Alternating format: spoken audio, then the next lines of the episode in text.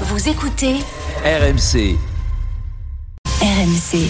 Si pour ma première saison dans l'after, j'ai deux finales anglo-anglaises en Ligue des Champions. J'invite tout le monde au resto, j'invite les auditeurs, j'invite tout le monde. Je souhaite une seule chose. Soit l'Allemagne va au bout, soit elle se fait sortir avant. Bonsoir. Alors Johan, bon t'as l'habitude maintenant Euh, merci François. Et ça fera 12 ans sans match de Coupe du Monde. Salut Zizou. Merci Zizou. 20h22h. Génération After. Nicolas Jamin.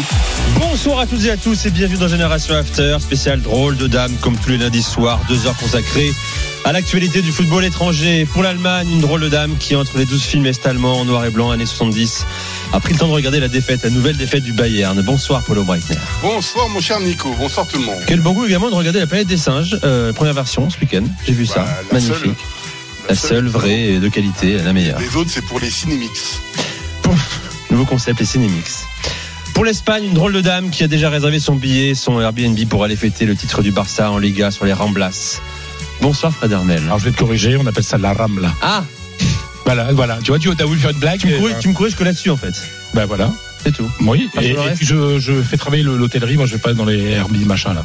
Alors, t'iras à l'hôtel. Hola chicos, ça va? Salut Fredo. Il a pas aimé, t'as vu? C'est mais c'est pas ça, mais Pour- bon, j'ai dit des conneries. Mais Pour l'Italie, une drôle de dame qui nous parlera, qui nous parle chaque semaine du plus grand championnat européen avec ses cinq équipes dans les derniers Ah carrés européens. Mmh. 5 sur 12. Tu Bonsoir. Johan Crochet. Qu'il profite. Bonsoir Nico. Euh, T'inquiète, euh, mon cher Polo. euh, je suis pas sûr que ça dure euh, toutes les années ce, cette histoire. Profite, profite du moment. Profite, profite du moment. Après, on, on va commencer à équilibrer les comptes, tu vas voir d'un seul coup ça va faire tout drôle. Et pour l'Angleterre, une drôle de dame qui va bientôt appeler Ryan Reynolds, euh, bro, frérot. Bonsoir Julien Laurence. Salut Nico, salut à tous. Ouais, on a déjà un peu échangé. Ah, hein, déjà Bien sûr. Sur le réseau ou, euh, ou- ou en vrai C'est mon gars sûr, c'est mon gars sûr. Bon, le patron, un des copatrons de Wrexham qui monte en Ligue 2. Ce sera euh, le, le sujet de ta minute ce, ce soir dans les drôles de dames. Dans un instant, vos trois points d'abord. Bonsoir Gilbert Bribois, Salut les gars Bonsoir. Salut, Gilbert. qui a vécu un bon week-end, je crois. Bon ouais. Peu rassurant aussi. Ah, rapport à Strasbourg Ah oui. Ouais, je suis pas étonné. Tu déplaceras si le maintien est assuré ou pas? Pote, Tu iras sur la Grand Place. Comment ça Bon, s'appelle la après, si l'année prochaine faut euh, aller soutenir son club contre Rodez, on ira. hein. Ouais, Comme nous le faisons nous Bordelais, effectivement. Voilà. Voilà. Qu'y a-t-il au programme ce soir, Gilbert Delafter CR, je pense. Ah, pas gentil Déjà de- pour Johan. Au cerf Oh, C'était une petite pique euh, gratuite. Alors, ce soir, bien. Ce sera Brest, allez. Il n'y a pas de Brestois parmi nous. Euh, ce soir, on va parler longuement de Lens, parce que Stéphane Guy et Thibault Leplat qui sont là veulent en parler. Et Lens, euh, qui est devenu une sorte de chouchou de, de la Ligue 1. Tout le monde adore Lens, le public, euh, Le l'ambiance, champion du cœur, j'ai l'impression. les joueurs. euh, voilà, Thibault Leplat, on a fait son champion. Voilà, il nous expliquera pourquoi euh, tout à l'heure.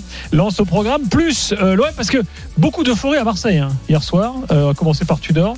Est-ce qu'il s'enflamme même pas un peu quand même? Parce que quand on regarde le calendrier, il y a encore des déplacements à Lille, à Lens, on en reparlera euh, ensemble euh, tout à l'heure. Euh, débat également autour de la situation de Nice, euh, qui en l'espace de quelques jours là est devenu finalement un club assez quelconque. Euh, quelle suite pour les, les Niçois Et puis quelle suite pour Lyon Parce que John Textor annonce les grandes manœuvres. Euh, que va-t-il se passer? Est-ce qu'on peut lui faire confiance déjà? Il a dit hier qu'il voulait redevenir champion. Dit comme ça et vu l'état actuel de l'OL, ça peut faire rire. Euh, mais voilà, voilà un bon débat pour nous euh, tout à l'heure, sans oublier le reste de l'actu, euh, évidemment. Donc deux heures de Ligue 1 entre 22h et minuit euh, dans l'after. À tout à l'heure, Gilbert. Alors les gars, vos trois points de week-end, 15 secondes chacun. Johan, on commence avec toi. On va revenir sur l'euphorie napolitaine après la victoire évidemment à, à Turin. On va parler de Raphaël Leao, encore euh, merveilleux ce week-end. Et avec un avenir un petit peu en pointillé, on ne sait pas ce qu'il fera dans, les prochaines semaines et dans les prochains mois.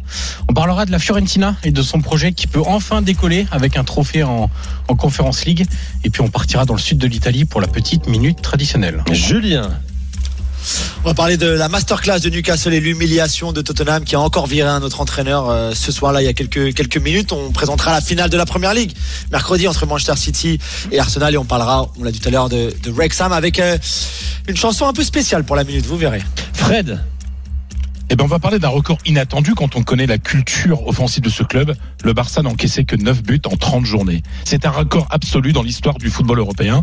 On va parler aussi, bien entendu, de, de la hype pour jouer les plus plus les les les, les Johan que, que les Julien euh, autour de José Luis Mendilibar, l'entraîneur de, de Séville, qui là euh, il élimine Manchester United, euh, il bat euh, il bat euh, Villarreal ce week-end et lui il dit mais non moi c'est simple hein, mon secret je demande pas des trucs bizarres aux joueurs et puis on parlera bien entendu des allez je dis pas de qui mais d'un adieu très important dans le sud de l'Espagne. Des trucs bizarres, hein, j'ai envie de savoir un peu de, de quoi il veut parler. Euh, Polo, Bon, évidemment, la défaite du Bayern à Mayence fait beaucoup de bruit.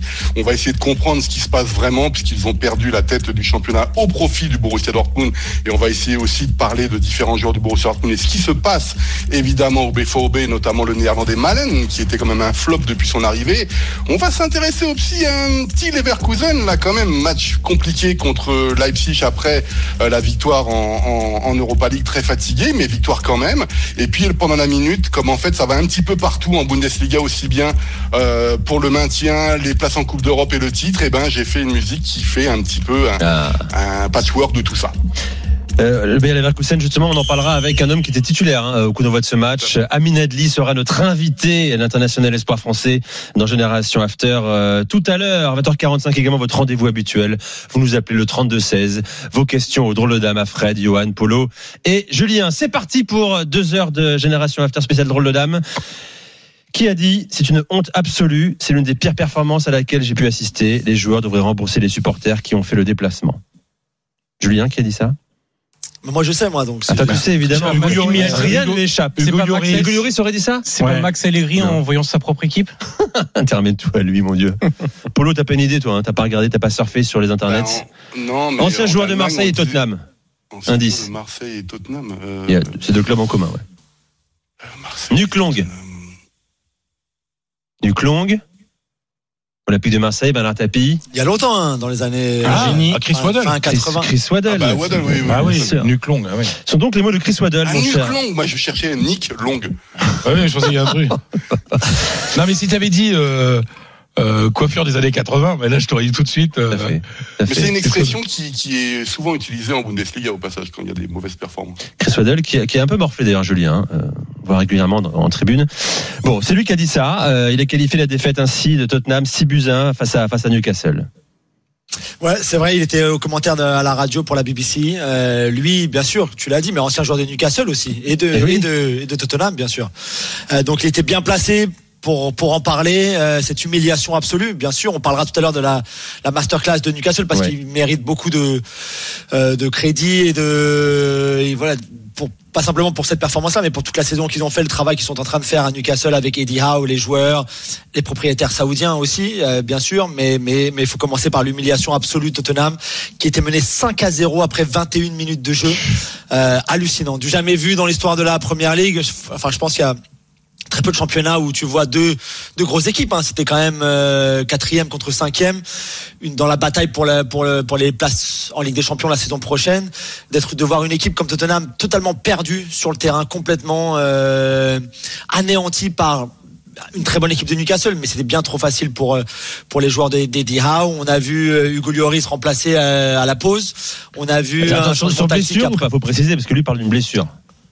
Oui, oui, oui. Alors, je pense qu'il y a un peu de tout. Euh, je pense que lui était vraiment euh, a eu honte, était vraiment embarrassé. Je pense qu'il n'était pas, il était pas prêt à 100% de toute façon. Euh, je pense que je fallait changer quelque chose quoi qu'il arrive. Mais c'est vrai que Christian Stellini, qui était l'entraîneur, qui était donc l'ancien adjoint d'Antonio Conte, qui avait pris la place d'Antonio Conte jusqu'à la fin de la saison, il y a 29 jours de ça, et qui a été donc limogé ce soir là, euh, a fait n'importe quoi. Il a changé, le, il a changé sa, son système de jeu. Il est passé à une défense à 4 alors que Tottenham joue maintenant depuis l'arrivée de Conte il y a 18 mois avec une défense à 5.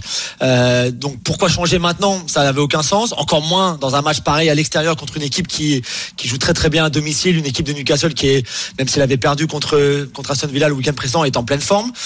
Donc c'était déjà ses choix à lui, à Stellini étaient ridicules. Je pense qu'on le reverra plus jamais en tant que numéro un sur un banc de touche. Je pense qu'il a montré ses limites là pendant ces, ces 29 jours. À, à tenir 29 jours comme entraîneur d'une équipe d'un des grands championnats, Hmm. encore une fois, je pense que c'est un record ou pas loin d'être un record. Et donc c'est Ryan Mason. En fait, c'est le l'adjoint de l'adjoint du de Conte d'avant, l'adjoint de l'intérimaire qui devient lui-même intérimaire jusqu'à la fin de la saison. Enfin, c'est du grand n'importe Il y avait déjà sûr un intérim, Ah, non, Newcastle. quand Mourinho est parti? C'est bien ça, hein C'est ça, Ancien exactement, ouais, joueur juste avant la arrêté sa finale de la carrière Coupe. prématurément. C'est ça. Tout à fait, ouais. Bon. Mais, mais, mais sincèrement, je- Nico, voilà, il faut aussi dire un grand bravo à, cette équipe de Newcastle qui est vraiment une, équipe magnifique à voir jouer. On parle souvent des entraîneurs dans notre émission et il y a, plusieurs critères pour juger des entraîneurs. Il y a les résultats, bien sûr, euh, avec les trophées que tu peux gagner. Il y a le style de jeu aussi, chacun a le sien, euh, qu'on aime, qu'on n'aime pas, peu importe. Mais il y a aussi la faculté de ces entraîneurs-là à faire progresser les joueurs individuellement. Et je pense qu'Eddie est en train de montrer pourquoi il a eu pourquoi il fait du si bon travail à Newcastle bah Parce qu'ils ont des résultats déjà. Ils vont accrocher la Ligue des Champions pour la première fois depuis 2002. Ils ont perdu cette finale de Coupe de la Ligue contre, contre Manchester United en montrant un petit peu leur inexpérience à ce niveau-là, de ce genre de, match-là. Ils jouent très bien au football, comme on l'a vu. Ils pressent bien. C'est collectivement, c'est bien. C'est tout c'est vraiment agréable à voir. Et puis individuellement, quand tu vois le, les progrès d'un Joe Ellington, par exemple, que Polo a Mm. connu en Allemagne, quand il jouait numéro 9, aujourd'hui dans un rôle de numéro 8, enfin un peu couteau suisse parce qu'il joue partout finalement. Même Alexander Isaac, que, que, que Fredo connaissait de, de la Real Sociedad. Mm, quand tu bon vois même un Joe Willock, même, même Bruno Guimaraes, le Bruno Guimaraes de Newcastle aujourd'hui est, est encore bien meilleur que celui de Lyon, que de, de nos époques lyonnaises, nous en Ligue 1. Donc voilà, individuellement, collectivement, c'est vraiment magnifique ce Howe est en train de faire c'est vrai qu'on imaginait que les Saoudiens, quand ils prennent le contrôle de ce club, allaient Ouais. dépenser à tout va. Bon, n'oublions pas quand même qu'ils ont mis 50 millions pour Guimarães, 70 pour Alexander Isaac. On n'est pas dans un Ouais. délire, si tu veux, Non, type non, non. Chelsea ou, ou City aussi. Euh, c'est c'est contrôlé, c'est réfléchi. pour ça. Ouais, non, mais Ou le PSG, c'est le étonnant. Si C'est- c'est-. C'est étonnant parce que parce que voilà, monter, enfin euh, éviter la descente comme ils l'ont fait euh, Ah oui. l'an dernier, parce que l'an dernier c'était ça. ouais. Mais ils avaient recruté des joueurs pour éviter de descendre. Et je me trompe pas, hein, Julien. Et, Ouais, je trouve qu'il y a beaucoup d'intelligence en fait dans, dans cette manière de faire.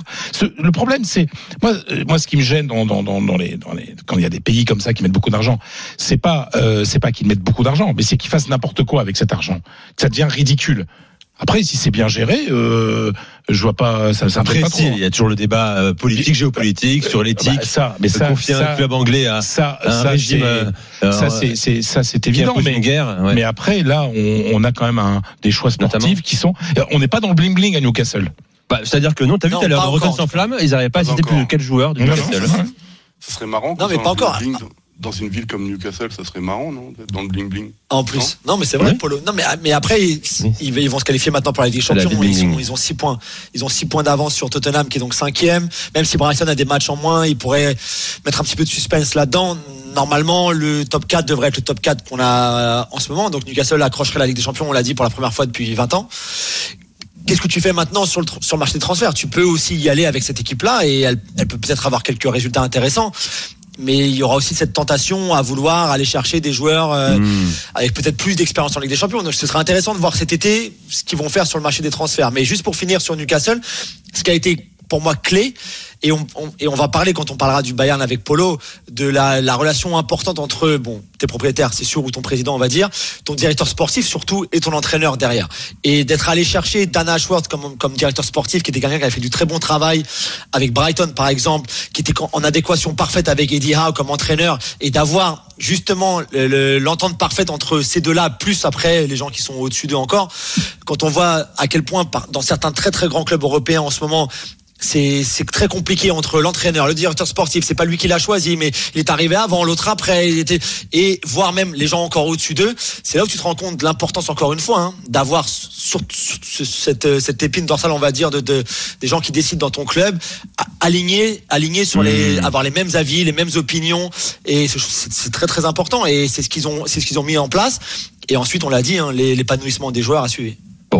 Euh, J'aimerais qu'on parle tout à l'heure également de la situation d'Harry Kane. hein. Euh, moi, ça me fait un peu de la peine pour lui. C'est beau, sa fidélité éternelle à, à Tottenham. rester euh, sur Tottenham 10 secondes Bah, vas-y, 10 secondes, J'ai une question à Juju. Euh, moi, ça fait des années, tu sais, que j'aimais beaucoup Tottenham parce qu'il y avait euh, des propriétaires aussi alémano-suisses et tout ça. Il y avait, Mhm. c'était peut-être un club presque euh, allemand entre guillemets sur la façon de gérer.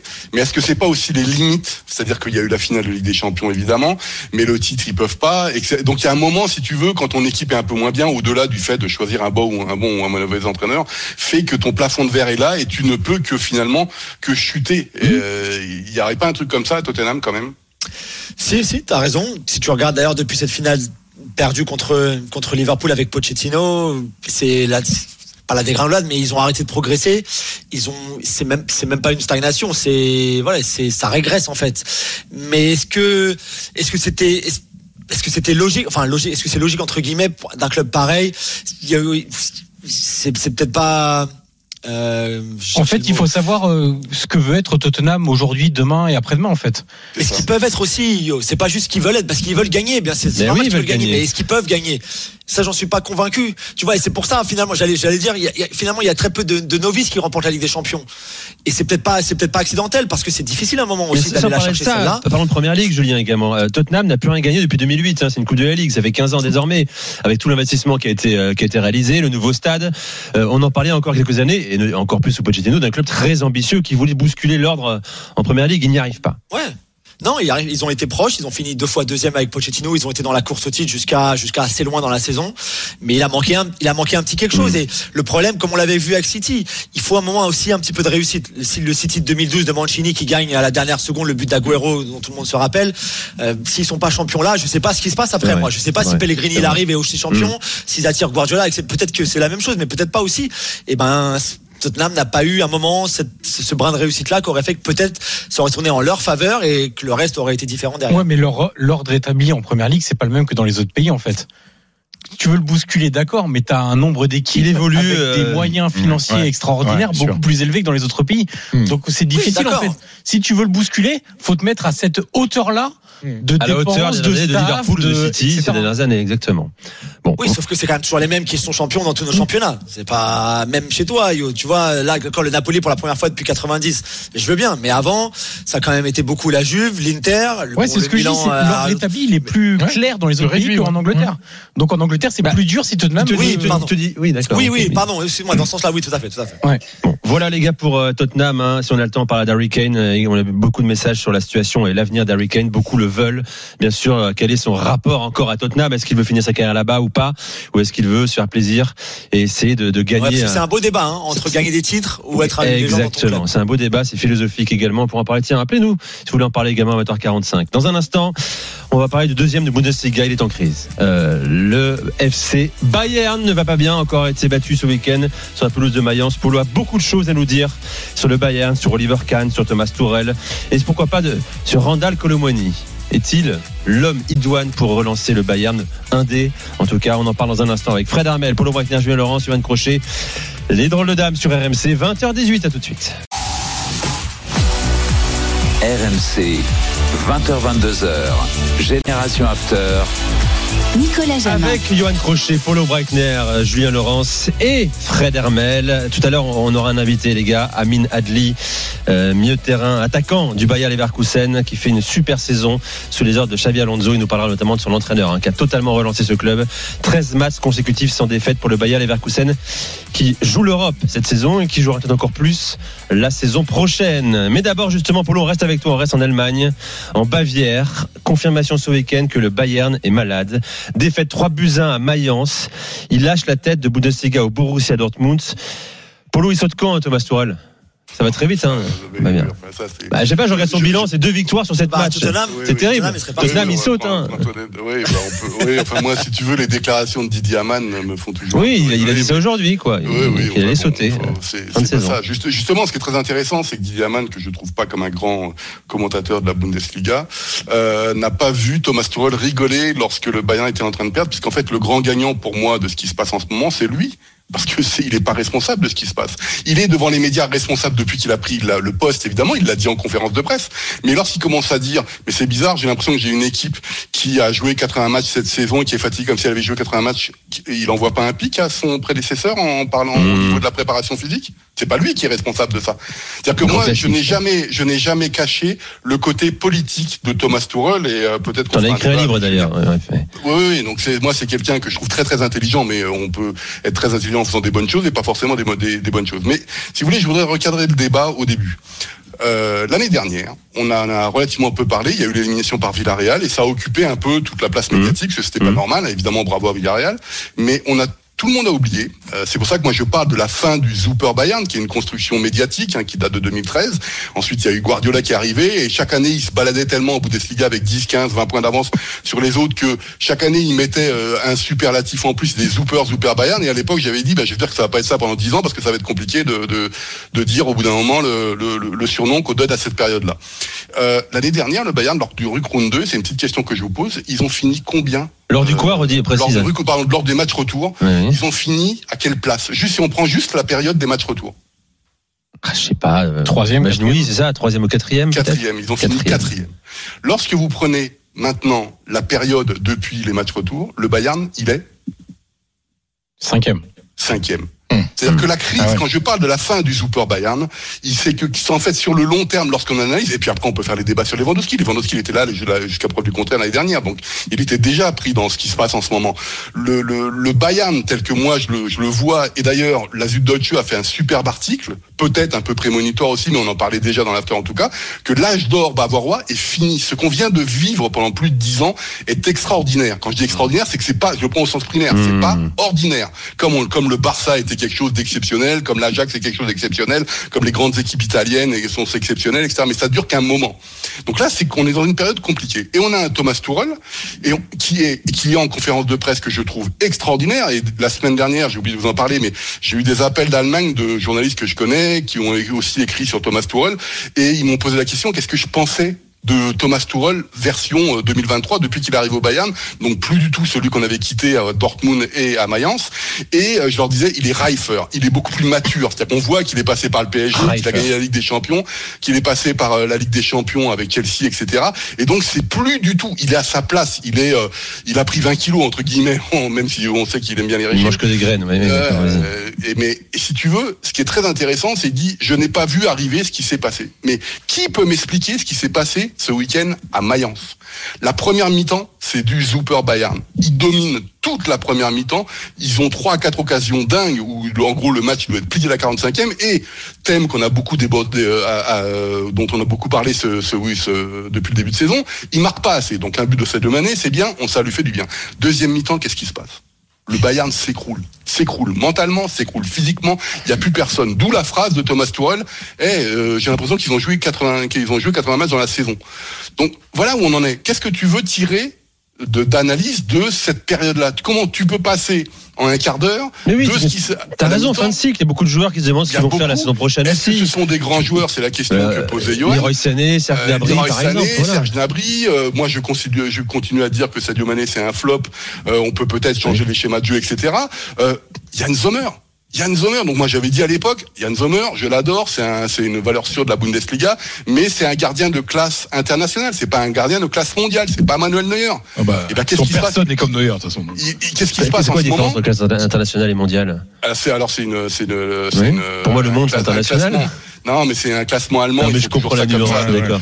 Et euh, en fou, en gros, les, les, les, les, euh, les classes mondiales, c'est il y en a très très peu, tu vois. C'est, c'est- Nous, on dit les galactiques. Comme Voilà, ça, c'est plus clair.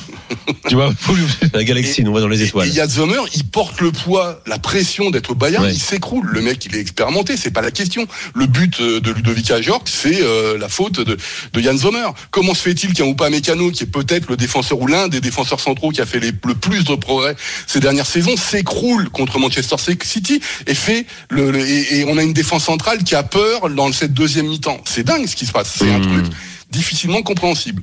Et donc, évidemment, les journalistes, ils embrayent là-dessus.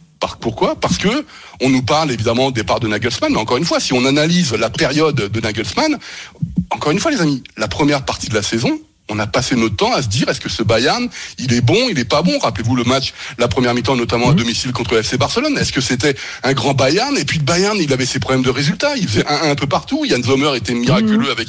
Et on, on est toujours dans cette question-là. On sait pas. Et là, en fait, moi, ce que je dis, c'est que ce Bayern-là est redevenu une équipe normale entre guillemets, c'est-à-dire que le titre, je suis même pas sûr que le titre se joue à 75 points. Ça risque d'être même en dessous, ce qui serait des standards classiques.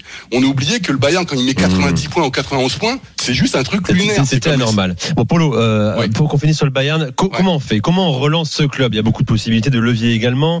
Ouais. Il y, a- il y a le recrutement. Le Bayern a toujours une politique, ne jamais euh, surpayer euh, un transfert. Mm. Euh, il y a le cas Randall Colomwani qui intéresse le, le FC Bayern. D'ailleurs, je vous rappelle également, c'est une information RMC Sport, que le PSG en a fait euh, sa priorité, le veut absolument. Un contact a été établi. Est-ce que c'est le cas pour le Bayern? Alors, le Bayern a un petit problème, c'est que c'est un club qui est prisonnier de son image. C'est-à-dire, c'est le club entre guillemets le mieux géré du monde. Je, je dis autoproclamé. Mmh, c'est vrai. pas- euh, en gros, ils peuvent pas perdre d'argent, mais ils ont le droit de perdre d'argent. Le Bayern est tellement bien géré qu'il y a des coffres forts partout. Donc, ils pourraient très bien faire un open bar pendant un mercato en disant nous on veut ça, on veut ça, on veut ça. Sauf que tu détruis ta propre image. Et donc c'est terrible de faire ça. Mais pour la première fois, commence à se dire que la barre des 100 millions d'euros pour acheter un grand neuf pourrait être, euh, on pourrait le faire. On pourrait euh, cette règle qui avait été imposée par Lyonnais. Je suis pas sûr que Lyonnais d'ailleurs ne réagisse pas dans les prochains jours pour dire non non c'est pas bon. Mais c'est c'est Mhm. possible que le Bayern en fait sorte le chèque pour essayer d'aller chercher euh, un grand attaquant. Alors grand attaquant c'est quoi? Évidemment Kane, c'est une évidence parce que le, le a- il a quoi? 29 ans, 29 ans et demi, 30 ans? C'est ça. Il y a le 30 cas. Osimhen qui plaît beaucoup à, à, à Thomas Tuchel. Et puis, il y a une forme de pression, euh, de, de pression de la presse allemande en disant c'est Colomwani qui vous veut parce qu'il a un profil qui est très intéressant. Parce que les gens, ils disent mais non, il faut qu'on marque des buts, il faut qu'on marque des buts. Mais la puissance offensive du Bayern, elle est tellement importante avec Coman, Gnabry, euh, Moussiala qui est en progression, etc. ou d'autres, que tu n'as pas besoin forcément d'un mec qui te met comme Lewandowski 30-35 buts par saison. Ce qui est important, c'est de gagner contre City. Ce qui est important, c'est de gagner contre le Real. C'est pas de, de mettre euh, 4-0 à, à chacun en Bundesliga. Et donc c'est c'est ça euh, le débat qu'il est là. Ensuite, la question de la direction, évidemment. Oliver Kahn est de plus en plus attaqué par tout le monde. Il, euh, y a des rumeurs qui sortent comme quoi euh, on pourrait le virer euh, prochainement. Je n'y crois pas un instant. Euh, Stéphane Effenberg l'avait appelé, alors dans cette fameuse émission Doppelpulse, euh, le dimanche, l'avait appelé juste avant l'émission et on lui avait dit, il avait fait comprendre que toutes ces, toutes ces rumeurs c'était du pipeau, évidemment toujours envoyé par l'entourage de Bild. Hein, faut pas, faut pas Mhm. oublier d'où ça vient. Par contre, il est fort possible qu'en fin de saison on fasse un vrai bilan. C'est-à-dire qu'Oliver Kahn est-il, a-t-il le, le- la, capacité Euh, L'étoffe pour être le patron. l'étoffe pour être le patron Après le patron qui a été lyonnais, c'est exactement Polo. C'est c'est- c'est quelqu'un surtout, d'extraordinaire. Ouais, Il, il faut du courage hein, pour convoquer Oliver Kahn et lui dire t'es viré. Quand même. Oui, parce qu'il est. euh, moi, ce que je. a Il est grand. chose je- Oh, il fait la gueule aussi. Quelques hein. passifs, c'est pas un mec très souriant. Même si c'est un peu assagi aussi avec le temps. Bon bref. Euh, pas trop. Quand tu vois le 2-2 à Dortmund, euh, comment il casse quasiment toutes les chaises autour de Ouais. lui, c'est. Faut pas oublier qui était Oliver Kahn. Moi, j'aime. C'est quelqu'un qui n'était pas le plus doué en tant que gardien de sa génération, qui a été élu de mémoire quatre fois meilleur gardien du monde, qui est de, qui a pris la place, qui a eu des toute sa vie une concurrence. Il a été formé par Sepp Maier quand il est arrivé de Karlsruhe. C'est quelqu'un qui a toujours bossé comme un fou. C'est le gardien qui faisait peur quand il revient dans l'espace réparation. Exactement, il avait Ah Il son faisait autobiographie. Mais son autobiographie est extraordinaire parce qu'il dit vous avez voulu, vous m'avez montré que j'étais comme ça, et ben je vais vous montrer pendant 15 ans, 20 ans de professionnalisme que je suis comme ça, comme vous le voulez. Bon, on verra ça. Euh, c'est passionnant cette fin de saison du FC Bayern, On bien sûr, hein, comme tous les grands clubs qui doivent se, se renouveler, se remettre en question. On pensait pas que ça arriverait euh, si vite au FC Bayern, et c'est pas nouveau, tu l'as dit. On en reparlera. On parlera de- du Borussia Dortmund tout à l'heure, hein, si on a le temps. Polo aussi, c'est important. C'est l'heure de la première minute des drôles de dames ce soir, et elle est pour Fred Hermel. On envoie la musique, s'il vous plaît.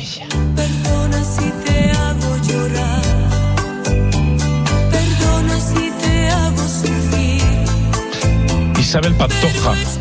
Pantoja. Le Pantoja. Pantoja, c'est né à Séville. Parce que je vais vous parler de Joaquin Sanchez. Oh. Joaquin. Bah, c'est la triste nouvelle, on s'y attendait quand même, euh, de ces derniers jours. Et même si elle a été annoncée la semaine dernière, je tenais absolument à parler de Joaquin euh, ce soir parce que euh, il n'y aura plus que huit matchs hein, pour voir euh, Joaquin Sanchez euh, qui joue plus que quelques minutes par match. Maintenant, on le sait, même s'il était plusieurs fois titulaire cette saison avec le avec le Betis, 42 ans. Il a le, joueur euh, de andalou, le mec le plus sympa, Ah bon du football espagnol, sans aucun doute. Vous savez, dans ce football où il y a quand même beaucoup de gens qui se prennent pour des intellos, euh, qui ont des concepts, etc. Lui fait des blagues et, et il joue, euh, il joue euh, avec le cœur, avec beaucoup de talent aussi. Bon, on se souvient, il, bêtise, mais il est passé par euh, Valence, par Malaga, par la Fiorentina. Hein, de, vous l'avez, c'est une bonne image, hein, euh, euh, Johan. Euh, et puis il est revenu au Betis en 2015 et, et voilà. Et, et, il a fait une conférence de presse jeudi pour dire écoutez, euh, ce n'est pas mon corps qui dit non, j'aurais pu continuer. Ce n'est pas non plus ma tête qui dit non, mais il y a quelque chose qui me dit c'est peut-être le moment d'arrêter. Une petite idée, donc il veut pas pas poursuivre. Alors je peux vous dire qu'il va continuer à être. euh, euh, attends, je vais quand même vous donner ses stats parce que euh, 42 ans, 615 matchs en première division, Hmm. 23 matchs, 23 saisons comme professionnel, et le seul joueur du Betis de l'histoire à avoir gagné deux titres dans son club, deux coupes du roi, parce que c'est pas un club qui gagne beaucoup euh, beau- beaucoup de titres. Donc euh, il va manquer à tout le monde, mais il va rester dans le monde du football. Il va rester euh, euh, dans un poste d'ambassadeur au, au, au. Euh, et puis c'est quelqu'un qui, qui est actionnaire du club. Euh, C'est-à-dire que lui, il a annoncé clairement de, il y a deux ans, en disant je serai un jour le président du Bétis, qui est une société anonyme objet sportif, et donc euh, lui, il veut être un jour actionnaire majoritaire et, et posséder le club. Donc ça, on va, on a, on a, on a euh, Joaquin pour, pour, pour Mhm. beaucoup de temps. Alors ce qui est très drôle avec lui, c'est que quand il y a deux ans, euh, il avait reconnu devant tout le monde qu'il avait fait un gros investissement pour acheter les actions du club. Il me dit, ben, en, en conférence de presse, il dit, ben, ça t'a coûté cher et tout ça. Il dit, ben, ouais, quand j'ai dit la somme à ma femme, j'ai dormi sur le canapé pendant une semaine. Voilà, c'est Joaquin Sanchez, le mec le plus sympa, qui joue au football comme on devrait le plus jouer, euh, beaucoup plus avec le cœur qu'avec la tête. Et aussi 151 51 sélections C'est- avec oui. euh, l'équipe d'Espagne. Voilà pour la minute de Fredo euh, Joaquin. C'est vrai qu'on nous accompagne dans les soirées européennes sur RMC Ouais, euh, également. euh. Euh, dans un instant, bien sûr, eh bien, on ira dans le sud de l'Italie avec Johan Crochet. On commencera par une ambiance sonore euh, qui vient de nous arriver également. Il était 3 heures du matin. Reste avec nous, c'est la suite. Dans un instant, les drôles de dames sur RMC 20h32. À tout de suite. RMC, 20h22h, Génération After. Nicolas Jamin. Avec Johan Crochet, Paulo Breitner, Fred Hamel et Julien Laurence. Messieurs, dans un instant, on va en Italie. D'abord, tiens, euh, je vous ai pas vu depuis jeudi dernier. On a eu les résultats d'audience, les gars, de, de la- l'antenne d'RMC. Et, et je tiens à vous dire que vous contribuez, les gars, à faire de la tranche 20h minuit sur RMC la première radio de France. Voilà. Et l'ose- l'oseille. Bah, l'oseille, tu, tu gères ça avec la direction. Hein. Moi, je pas moi qui paye. Ah, bravo. C'est même pas Gilbert qui Bravo paye, à tu tous. vois. Bravo à tous, Bravo. les gars. Première de France plaisir. RMC, notamment grâce Bravo à l'Italie. à votre excellence et votre compétence le lundi soir entre 20h et 22h, puis le reste de la semaine, les soirées Chacun champions. tout sa ça. petite graine. Tout à fait. Il y a des graines plus grosses que d'autres. Non, je plaisante, ça va, allez. On Moi, j'ai la graine d'Estelle Midi qui a pris 12% d'audience en plus. Oui, mais vous partez tellement bas aussi, c'est normal. Non, non, non, non, Oh, oh, oh, oh, oh, Oh. Je vais avoir des problèmes. Euh, 900 000 auditeurs, mon petit gars. Ouais, cumulé Oh. Ouais. Et, Est-ce que c'est le premier on podcast est de souvent quatrième, et on est souvent quatrième radio. Non, on, c'est l'after. Tu Oui, es, tu es non, l'after. mais, je suis, je suis bi. Ah, révélation. Ben oui, je suis after et Estelle. Enfin. Allez, on découpe ce morceau, ça fera un jingle aussi. Euh, donc, commençons ce quart d'heure là qui vient par des bruits de scooter. C'est parti. Scène euh, hallucinante oui et non hein, quand on connaît Naples, hein, on se croit en Argentine d'ailleurs. Je sais pas si vous avez vu l'image, des dizaines de scooters euh, à Naples sur le chemin de l'aéroport vers la ville. Bon, évidemment, ils étaient deux à trois par scooter, sur scooter, euh, sans casque bien La sûr base. la base à, à Naples pour accueillir à 3 heures du matin, c'est 10 000 à l'aéroport, Ouais. les, les joueurs de, de- de- du Napoli, vainqueurs de la Juve, un but à zéro. Bon, c'est le symbole de gagner contre le riche du nord de, de l'Italie, euh, le, le pauvre du sud qui a toujours été raillé pour son statut social. Bien sûr. Mais surtout, surtout, euh, ce week-end, le Napoli peut être champion. Ouais, disons que Qu'est-ce que ça va être hein, après les images qu'on a vues euh, au-delà même de la victoire contre la Juve qui est très importante, et tu as bien fait de le rappeler, mais je pense qu'on aurait à peu près les mêmes scènes s'ils avaient gagné à Milan, par exemple, Mm. Euh, ou même s'ils avaient gagné à Rome, par exemple. En fait, ce match-là contre la Juve, ce qui est un peu bizarre, parce qu'ils avaient tellement de points d'avance qu'on le savait, on s'en doutait, etc. Mais ça tamponne le scudetto du Napoli, en fait, ce match-là. Parce que déjà, dès ce week-end, ils peuvent être champions, euh, première chose. Et ensuite, parce que ça assoit finalement l'ultra domination du Napoli depuis le début de la saison. Parce que il y a ce match au retour à Turin, mais il y a le 5-1 qu'ils avaient mis à la Juve à l'aller. Ils avaient gagné à Milan, ils ont battu la Roma, ils ont. Le, le Napoli est, comme j'ai rarement vu en Italie, un club outsider. Je parle pas de, évidemment de la Juve, de la grande Juve qui faisait euh, quasiment 100 points, etc. Parce que c'est la Juve était tellement au-dessus que c'était finalement quelque part un peu logique. Là, le Napoli, on les met en début de saison peut-être dans les quatre premiers, mais peut-être pas. Finalement, tout le monde ne les met pas dans les quatre premiers parce que il- voilà, on sait qu'il y a les trois gros clubs du Nord et puis Roma, Lazio, Atalanta quand même. On a oublié l'Atalanta, mais pendant des années, ça a été dans le top 4 aussi en Italie. Napoli, on n'était pas sûr qu'ils soient dans le top 4 en fait à la fin de la saison et, et et là vraiment, je trouve que ce match-là en plus a été géré émotionnellement parce qu'il venait de l'élimination en Ligue des Champions contre le Napoli, donc euh, c'est pas toujours très simple de se remettre d'un d'un rêve qui tombe à tes Contre pieds. Milan, c'était oui, Voilà, exact. normal, tu sais. tu J'ai sais. dit. Le Napoli. Ah oui, contre le Milan, effectivement. Euh, voilà où tu tu avais l'impression d'être au-dessus du Milan sur les deux matchs, ce qui est pas faux en fait quand tu regardes le déroulé des deux matchs et en fait tu parviens pas te qualifier donc il y avait cette gestion émotionnelle il y avait l'attente aussi on sait qu'en ville de plus en plus à Naples on parle du Scudetto alors on évitait un petit peu de du côté des joueurs de surtout pas en parler la Il y a toutes les décorations hein, à Naples, hein, dans la rue déjà, hein, qui sont pas depuis Exactement, moins un mois. évidemment. Et ça, ça prévoit déjà des, des, des scènes de liesse incroyables sur toutes les fontaines, les places de Naples, etc. Il y a déjà des, des réunions qui ont lieu entre la mairie et le club pour essayer de voir quels seront les points chauds, etc. Organiser la sécurité, parce que c'est pas simple hein, dans, dans, dans une ville comme Naples. Et, et finalement, ce, cette joie des supporters qui ont accueilli avec fumigène, chants, drapeaux, etc. Les joueurs qui sont sortis par une trappe, euh, une petite trappe de toit ouvrant du bus pour célébrer. On a vu Osimhen, on a vu Gvara, on a vu Di Lorenzo agiter un drapeau du Napoli, etc. Ça rappelle des scènes de titre en fait. Ce qui était bizarre, c'est que c'est des scènes de titre avant le titre. Mais c'est parce que tout le monde a compris Que là, c'était. dimanche soir, Ouais, ouais. 22h45, c'est fait. C'est juste une question de temps maintenant. Ça peut arriver c'est ce quoi ils peuvent être champions. C'est une victoire suffit ou pas? Non, il faut que la Lazio ne gagne Gagne pas, pas. contre l'Inter. La Lazio Ouais, joue l'Inter. euh, ouais. Et d'ailleurs, la mairie de Naples a demandé à ce que le match, normalement, le, le match du Napoli contre la Salernitana a lieu samedi. À 15h. Ils ont deux, et le match de la Lazio a lieu le dimanche, donc le lendemain. Et ils ont demandé à ce que les matchs se jouent en même temps, tout simplement parce que. Et, vraiment, c'est un point. J'y pensais en venant tout à l'heure en studio. Je me suis dit, quand on veut valoriser un produit, Bien sûr. je suis aujourd'hui la de très ligue. bon sens. Mais bien sûr. J'accepte. Mais bien Parce que, sûr. ok, ça te fera un Que les créneau. supporters fêtent le titre sur la pelouse. que Exactement, parce que- et pas que les joueurs fêtent à l'hôtel ou, ou chez eux individuellement, etc. Bien sûr. Quand tu veux valoriser un produit, je suis la Exactement. ligue, même si tu perds un créneau télé, même si Dazone te dit bah vous me devez 2 millions d'euros, peu importe en fait. Tu accèdes à cette demande pour que les images soient magnifiques et, Et même que pour les la images télé qui retransmet, c'est mieux. Exactement, et que les images fassent le tour du monde. Donc j'espère qu'ils vont accéder à cette demande-là. Et moi je trouve, j'y pensais aussi, je, je trouve qu'à partir du moment où un titre peut être attribué entre deux équipes, à partir du moment où c'est mathématiquement possible, On va les faire jouer en même temps. tout le Mmh. temps, même si c'est à six journées de la fin, il faut Ouais. que les Donc, équipes faut tout jouent le en temps même temps. déprogrammer là, si jamais c'est le cas là, si c'est pas le titre Donc on verra s'ils vont On redéprogrammer le week-end accéder à suivant. cette c'est ça. requête-là ou pas. Mais quand on voit ce qui s'est passé après euh, un match à 2h30 dans Naples, l'ambiance, le, le, le- l'excitation, l'enthousiasme, alors que le titre n'est même pas acquis, imaginez-vous lorsque le titre sera Ah acquis, oui, ce là, que ça va ça être va Ça la va ressembler au Ça défilé des. Argentins après le mondial fin décembre à Buenos Aires. Ça va être Par complètement exemple, dingue. Quand la Roma gagnait en mais- 2001, il y a un million de personnes au Circo Massimo. Je pense que les Napolitains peuvent faire encore mieux. Euh, question là, subsidiaire également, euh, peut-être une question con. Est-ce que c'est aussi une revanche de l'Italie du Sud, pas que de Naples. Est-ce qu'il y a une sorte de solidarité autour du Napoli, revanche sur les dominations du nord de l'Italie, euh, Milan, euh, la Juve euh, C'est compliqué parce qu'en fait, le, le en, en Italie, le, qui vient du campanile, le, le clocher, Le clocher, oui. mais comme la bataille de clocher chez nous, euh, est très fort en Italie. Et je me souviens d'un débat qu'il y avait eu parce que à l'époque, on se projetait déjà sur le match de ce week-end, Napoli-Salernitana, en disant, bah Salerne, c'est la même région. Vous devriez être dernier. solidaires, etc. Et en fait, les mecs de Salerne disaient, bah oui, quand le Napoli joue en Coupe d'Europe, on est pour eux, mais là, Mmh. euh, on va jouer contre eux, donc non, en fait. Donc c'est la revanche des Napolitains, et je vais englober personne d'autre. Je vais pas englober les Pouilles, euh, la Calabre, euh, même Rome, etc. Il y a trop de de, de, de rivalité maintenant profonde, ancrée, régionale même, régionale euh, pour dire que c'est toute l'Italie du Sud qui a une revanche. Par contre, clairement, c'est une revanche pour les Napolitains vis-à-vis pas simplement, hum, j'allais dire du, du nord de l'Italie, mais presque de tous les autres.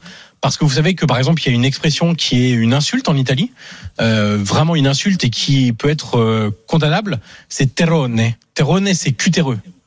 Et en fait, tous les gens du nord de l'Italie appellent les Napolitains les cutéreux, euh, les chômeurs, etc., etc. Et en fait, pour eux, ce sentiment d'être maintenant tout en haut, alors qu'on a l'habitude de les représenter comme étant tout en bas, c'est une belle revanche et c'est Eh oui. aussi à ça que sert le foot. On la racontera dans les prochains jours, voire ce week-end hein, dans, dans l'after peut-être et, et lundi Ouais.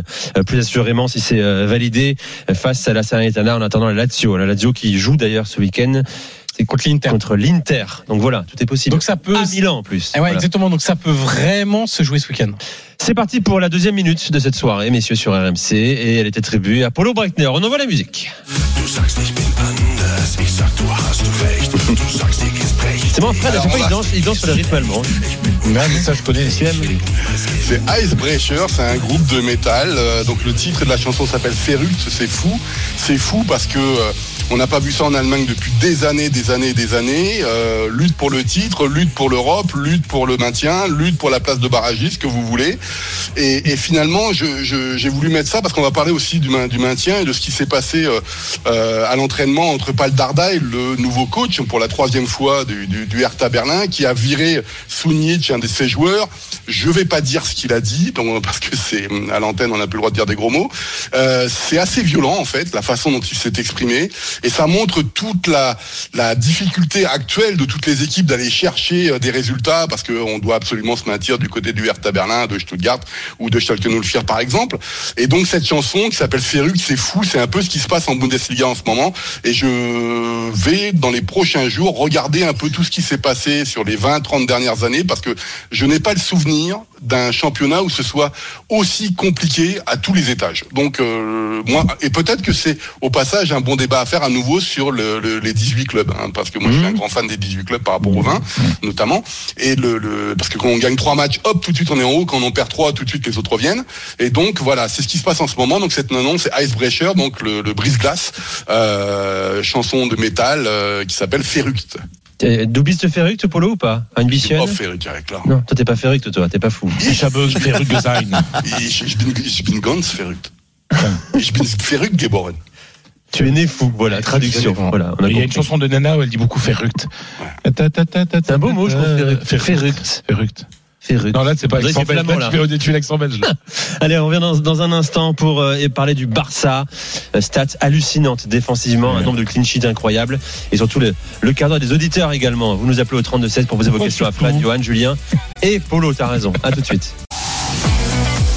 RMC jusqu'à 22h. Génération After.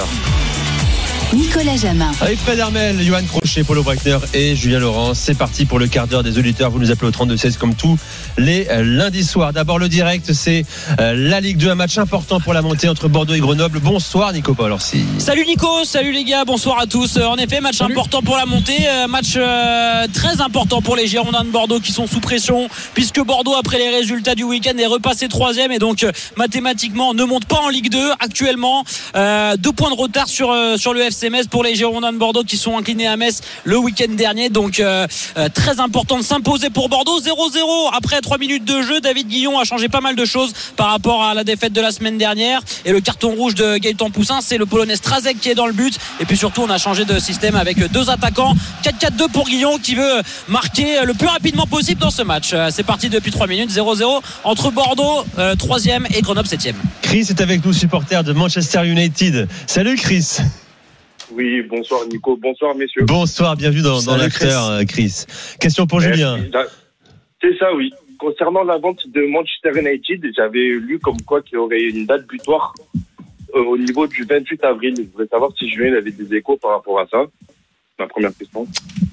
Ouais, alors c'est date butoir, tu sais, on en avait déjà eu une euh, pour la, la deuxième offre euh, il y a quelques Ouais, semaines ça. de ça, à la fin du mois, à la fin du mois de mars. Ils ont fait pareil encore, le, le fameux euh, Rain Group, donc tu sais la, la banque, euh, la banque qui, euh, qui est en, en charge de trouver les, les acheteurs. Le, ce qu'on ce qu'on entend de plus en plus, c'est que finalement les Glazers ils sont pas trop chauds pour vendre. En tout cas là, Ah. on va rappeler rapidement parce qu'on a, qu'on a pas trop de temps, mais il y a, ouais, il y a cinq enfants, donc il y a cinq enfants Glazer euh, qui ont tous, qui ont voilà, qui ont tous, euh, qui ont tous des parts donc dans dans le club. Euh, ce serait visiblement ils seraient pas tous vendeurs. Ce serait un- donc un gros problème parce que soit tu rachètes la part de ton frère ou de ta sœur, ou alors bah ou alors tu tu, tu vends pas. En tout cas, ceux qui voudraient vendre euh, sont contre ceux qui ne voudraient pas vendre. Ceux qui se disent, Ah, mais attends, euh, est-ce que est-ce que est-ce que c'est vraiment euh, la bonne une bonne idée de vendre maintenant Euh, Eux aimeraient 6 milliards de 6 milliards d'euros. Pour l'instant, on sait que les offres, donc l'offre Qatari et l'offre de Sir Jim Radcliffe, le propriétaire de Nice, est autour des 5 est autour des 5 milliards. Voilà, c'est ça. Donc eux se disent 5 milliards, c'est quand même hallucinant hein, de refuser 5 milliards d'euros pour ton club de foot, mais bon, pourquoi pas. Hein. Après, ils sont 5, donc ça ferait un milliard. Enfin, pour leur pour leur part à eux, donc ils détiennent maintenant. euh, 61% je crois du club Euh, ça ferait quand même un milliard chacun ce serait ce serait quand même hallucinant euh, considérant en, en rappelant aussi hein, qu'ils ont acheté le club à l'époque il y a, donc il y a longtemps il y a 15 ans de ça maintenant pour euh, 800 millions environ et c'est même pas leur argent à eux puisqu'ils ont emprunté l'argent que le club rembourse pour les Glazers, donc en fait ils ont fait du bénéfice depuis le début, et là il fera encore un bénéfice d'un milliard chacun. Mais je pense entre toi et moi, Mike, que s'ils avaient vraiment voulu vendre, ils auraient déjà vendu. C'est ce qui me fait dire Ouais. que peut-être qu'effectivement ils ont testé un petit peu le marché, mais qu'au final ils vendront pas. Merci Frédéric. Euh, Frédéric, merci Chris pour ta Ouais, mais du question. coup, j'avais une autre petite question en fait dans une question en fait, c'est pour ça. Je sais pas si on a le temps ou pas. Vas-y, Vas-y, vas-y, vas-y, bien Chris, sûr, vas-y, vas-y, vas-y. C'est parce qu'en fait, euh, du coup, en janvier, suite au départ de Ronaldo, on est parti prendre pour euh, Wegos pour euh, 3 millions. et remplacer Eriksen par Sabitzer rentré. Et moi, j'aimerais savoir si tu as des échos, s'il y a vraiment un budget pour cet été, vente ou pas vente? Alors, pas vente, euh, ce sera un peu compliqué. Je, je vais être honnête avec toi. Je Kane, pense pas qu'il y aura. hein. Ouais, il y aura pas, il y aura. Mais après, après, ce sera, ce sera quelle priorité juste pour faire vite, parce que je pense que les autres ont des questions aussi. Après, il faudra choisir. Tu pourras pas, par exemple, euh, si tu si, si tu choisis de, de renforcer ton poste de numéro 9, ce qui, je pense, je, suis- je suis d'accord avec toi, est le plus judicieux et le, le plus nécessaire, que ce soit Kane ou Osimhen, ou je sais pas, mais aller chercher un grand neuf, je pense que c'est vraiment Kane, le prioritaire. 7, il attend Kane. Le numéro 7, il attend hein, Kane. Ah, c'est pour lui. Bah, je suis sûr qu'il nous écoute, oui, Kane bah oui. plus. Mais après, mais après, le problème, c'est que tu pourras pas ensuite renforcer ton milieu de terrain, ta défense, aller peut-être chercher un gardien si tu, si tu prolonges pas Derrière, ou pour moi, Oui, faut pas prolonger c'est de toute façon. problème, ouais. Donc voilà, tu Mhm. vois, mais il y aura pas, il y aura pas un demi milliard à dépenser comme pourraient l'avoir euh, peut-être d'autres équipes. Merci à toi, Chris, d'avoir fait le 32-16. hein. Tu reviens, euh, tu reviens quand tu veux, bien sûr, euh, sur euh, RMC. Euh, J'accueille Damien au 32-16. Salut Damien. Salut, bonjour à toute Salut, l'équipe Bienvenue dans. Génération After. et salut à Polo aussi, parce que c'est pour lui la question. Alors vas-y, on t'écoute. Euh, euh, Polo, euh, du coup, cette année, pour moi, le, le grosse erreur du Bayern, ça a été de, de ne pas vraiment remplacer Lewandowski. Parce qu'ils ont pris Mané, certes, mais c'est pas euh, le même profil. Et on l'avait vu déjà à l'époque euh, contre le PSG, quand il manquait Lewandowski, que même si ça jouait bien, il n'y avait pas de vrai attaquant. Et euh, certes, Choupo-Moting a fait un- une bonne saison. Il a eu un moment euh, très important euh, où il a été très très fort. Il a enchaîné les buts. Mais on l'a vu dès que le niveau est monté, dès que ça s'est durci, dès qu'il y a eu les, matchs importants, il est, il est trop léger euh, pour tenir toute une saison et, et garder un niveau constant au niveau du Bayern. Donc je voulais savoir si euh, bah, ils avaient déjà commencé à, à préparer la saison prochaine, s'il y avait déjà quelques noms qui circulaient. Euh, je sais qu'ils aiment bien recruter en Allemagne, donc en Allemagne il y a Colomboigny, il y a, il y a Thuram qui peuvent jouer euh, devant en pointe. Euh, Est-ce que toi tu as, eu vent de d'autres noms euh, Alors, qui, qui Il, pourraient il faut rappeler, il faut rappeler pour avant pour tordre un peu le coup à, à des idées qui circulent que le Bayern a cherché l'année dernière déjà à remplacer Lewandowski et qu'ils ont fait tout ce qui était possible pour notamment aller chercher un certain cyborg norvégien, sauf que les finances du Bayern ne permettaient pas de le faire. Évidemment, euh, alors ton débat sur Lewandowski, on va pas le refaire parce que si on tu me refais, tu me rappelles il y a quatre mois, tu aurais pas dit ça parce que le Bayern marquait plus de buts qu'à l'époque de Lewandowski, il se créait un nombre d'occasions extraordinaires. Lorsqu'ils mettent 7-0 à Bochum ou 6-1 à Francfort, tu te poses pas la question si euh, il y a besoin de Lewandowski ou pas. Par contre, là où c'est intéressant ce que tu dis, c'est est-ce qu'on a besoin d'un buteur à 40 buts par saison ou est-ce qu'on a besoin d'un buteur qui passe City, qui passe le Real, qui passe la Juve quand elle va revenir, qui passe le PSG, etc. C'est ça la vraie question en fait. Et là, ils ont fait le constat que euh, finalement Choupo-Moting c'était pas assez bon, euh, que évidemment Sadio Mané il peut pas jouer en neuf, comme Gnabry, comme Müller, etc. Donc ils vont investir cet été, c'est la priorité sur un neuf. Il y a trois noms qui reviennent. C'est Osimhen qui plaît beaucoup à Thomas Tuchel. C'est Colomouani qui plaît beaucoup en Allemagne aussi par son profil, même si c'est pas un buteur type tel Harry Kane. Et le troisième, évidemment, euh, c'est Harry Kane parce que c'est une valeur sûre. Il est à un an de sa fin de contrat, donc c'est peut-être faisable. Je dis bien peut-être faisable financièrement. Il faut jamais Ouais. oublier ce facteur. Donc voilà, c'est à trois noms qui circulent en ce moment. Euh, Il y a des autres pistes apparemment, mais euh, ce que qui est ce que ce qui est la priorité, c'est un grand neuf pour euh, cet été. Merci euh, Damien euh, d'avoir fait le 32-16 Merci à vous. hein, pour ta question à, à Polo. Bonne soirée à toi. D'ailleurs sur Direct Studio, Polo, on te dit, Joe te dit merci pour le groupe de métal allemand, belle découverte. Euh, voilà, ça sert aussi à ça. Les drôles de dames, l'after. D'ailleurs, on nous demande où peut-on trouver la playlist de, de Johan Crochet, de Johan Crochet, dont il a parlé la semaine dernière? Voilà. Euh, Bah, même lui, sait pas donc. c'est un peu compliqué. Je suis. Non. Nous mais- as vendu un truc, au final, c'est fait pchit, comme disait notre Non, mais j'ai reçu plein de messages. J'ai passé du temps cette semaine sur Instagram à répondre à. Qu'est-ce que vous êtes populaire, non, les gars? mais- non, non, mais je l'ai fait vous- Ouais. avec beaucoup de plaisir. Mais euh, je pense que si on doit taper dans Google un truc genre euh, la playlist Spotify, la minute italienne after ou un truc comme ça avec des mots comme ça, Ah, Très bien. je pense que ça doit pouvoir se Je propose trouver. également de faire ça. Fred, euh, Polo et, Julien également. Mettez-les en ligne parce que c'est une découverte musicale euh, régulièrement. Bon, à, à- à part Julien qui nous sert du Blur et du Oasis euh, un lundi sur trois, mais Comment ça? Si si. Oui, c'est- pas faux. Et l'autre il en rajoute un truc en- derrière là. Polo Spotify, c'est ce qui vient après les cassettes. Mais moi j'aime bien les cassettes. Voilà. Polo, là. Euh, Tu rembobines, arrête tu reviens. Les auto-reverse, ça c'est Oui. C'était bon ça. Après, il Ah. fallait- quand euh, à la radio on te disait dans un instant YouTube à 20h45 t'attendais, t'avais ta Ouais. cassette prête, t'appuyais. Exactement. Et t'enregistrais. Non, en fait, tu faisais, tu faisais play et tu mettais pause. Et comme ça, t'avais plus qu'à enlever le pause. Et magnifique. ces- Et ces radios, elles mettaient de la pub. Et c'était insupportable. c'était une victoire Ah, Les radios qui mettent de la pub, euh, je te rappelle que ça, ça existe encore. cher Non, mais mettait de la pub pendant la musique. Ah oui, pendant la musique. Non, on mais, non, mais si, mais tu sais Bien pourquoi ils étaient si. obligés Pour éviter ça, sur, au début, quand il y avait le, le- la, la musique avant les paroles, euh, on obligeait les animateurs à parler dessus pour éviter que les gens copient Alors, les. exactement. Ah, exactement. C'est pour de ça, tu vois. Et voilà. Bon, voilà, c'est le vice des radios. Très bonne hein, définition du capitalisme. Bon, euh, messieurs, alors que bon, on revient dans un instant. C'est très chaud sur le, but de Bordeaux. On en parle dans un instant avec Nico Palanci. Reste avec nous. Génération After spécial drôle de dame sur RMC. À tout de suite. RMC. Ouais, juste pour conclure, il y a une phrase célèbre dans le foot, qui- dans le foot. C'est insupportable de donner une Ah. note. La poste vient de voir, tu reçois un mail en disant faut le noter, tu regardes un film, on te dit si t'as plu, il faut le noter. Ben allez vous faire voir les gars. Di Maria, il est tout seul Di Maria, t'es nul Mais t'es nul, Di Maria Il a frappé au-dessus, Di Maria Di Maria, tu es nul The best league in the world. Come on, the Premier League. Every single day. 20h, 22h, Génération After.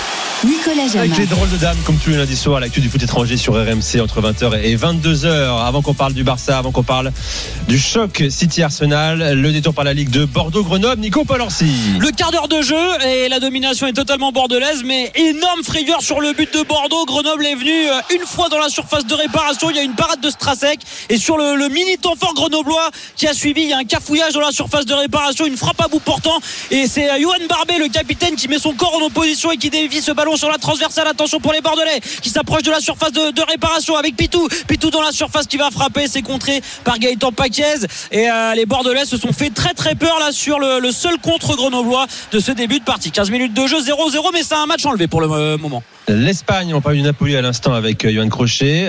Comment le Napoli va fêter son titre? Comment le Barça va fêter son titre, Fredo? Le premier depuis euh, 2019. hein. Bah, bizarrement finalement parce que on s'attendait pas à ce record absolument dingue qui était battu. Gros gros affiche ce week-end qui était pas mal d'ailleurs. Barça Atlético 1-0 but de Ferran Torres. Et le Barça 1-0 encore 0 c'est un truc de fou. Euh, il y a une statistique qui a été donnée par le fameux Mr Chip là le roi des statistiques en Espagne.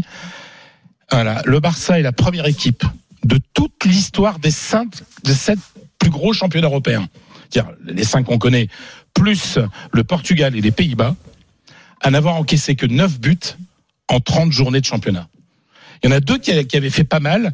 Euh, C'était le, Porto de Carlos Alberto Silva en 91-92, 10 buts en 30 euh, journées, et Chelsea de Mourinho, avec Petr dans les buts d'ailleurs, 2004-2005. Ils avaient pris 10 buts en 30 journées. Là, le Barça n'a pris que 9 buts. C'est un truc de fou parce que quand on pense, euh, on dit ce sont des stats de, de, de au Barça, au, à l'Atlético, on pourrait le comprendre. Mais le Barça de Xavi Hernandez, ce n'est pas la défense qu'on attend comme étant le, le là où il va battre des records. Et ben pourtant c'est le cas. Alors comment on peut expliquer ça? Bah, euh, J'ai mon, il y a, y a beaucoup, il y a plusieurs facteurs. Déjà, euh, il y a un gardien exceptionnel. Marc-André Ter Stegen, à un moment, euh, il vous fait les deux trois arrêts qu'il faut par euh, euh, match, qui qui change tout. Un défenseur qui est en train de devenir un monstre, Ronald Araujo, le joueur international uruguayen, qui est excellent. Aussi Xavi Hernandez qui a construit, il y a, toujours Busquets aussi hein, quand même, qui fait le boulot en récupération. Euh, mon cher Johan, il y a Frankie de Jong qui est revenu ce week-end et franchement ça s'est senti dans, dans, dans, dans le jeu. Euh, vous avez un entraîneur qui a essayé de bâtir, euh, rebâtir la maison Barça avec des fondations, c'est-à-dire que en, en ayant une certaine cohérence entre l'attaque et, et, et la défense. Euh, aussi la baisse de niveau de la Liga, c'est-à-dire qu'il y a moins de grands joueurs euh, en face, il y a moins de grands attaquants euh, en face, donc euh, potentiellement c'est plus plus facile de, de, de défendre. Mais moi je verrais surtout à côté de, de Ter Stegen et de Raujo quelque chose qui a été insufflé par Xavi Hernandez, euh, qui est le fait d'accepter de, souffrir.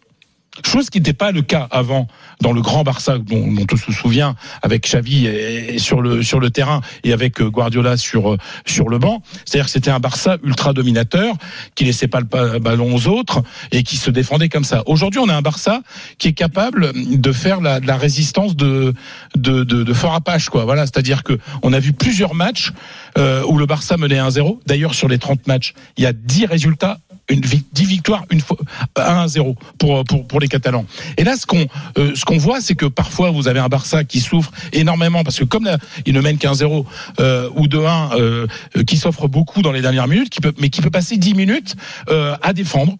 Euh, on se dit oh là là oh là là ils se mettent en danger. Ben non, ils ont, ils ont cette capacité à, à plier face aux attaques adverses sans rompre. Et ben cette capacité de souffrance qui est quand même assez nouvelle, parce que c'est une équipe qui dominait avant, mais c'est une, une équipe qui arrive, qui est toujours en général à la possession, mais qui est capable à certains moments du match de ne plus avoir la balle et de et de et de et de et de souffrir. Et cette capacité à la souffrance, bah franchement, c'est Xavi Hernandez qui l'a qui l'a insufflé et elle, et elle fonctionne et elle pourra être très utile. Exactement.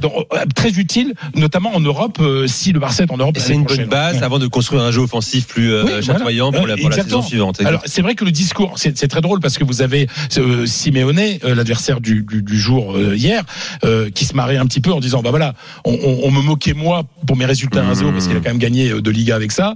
Euh, Aujourd'hui le Barça va gagner avec euh, avec euh, cette- avec ce style-là.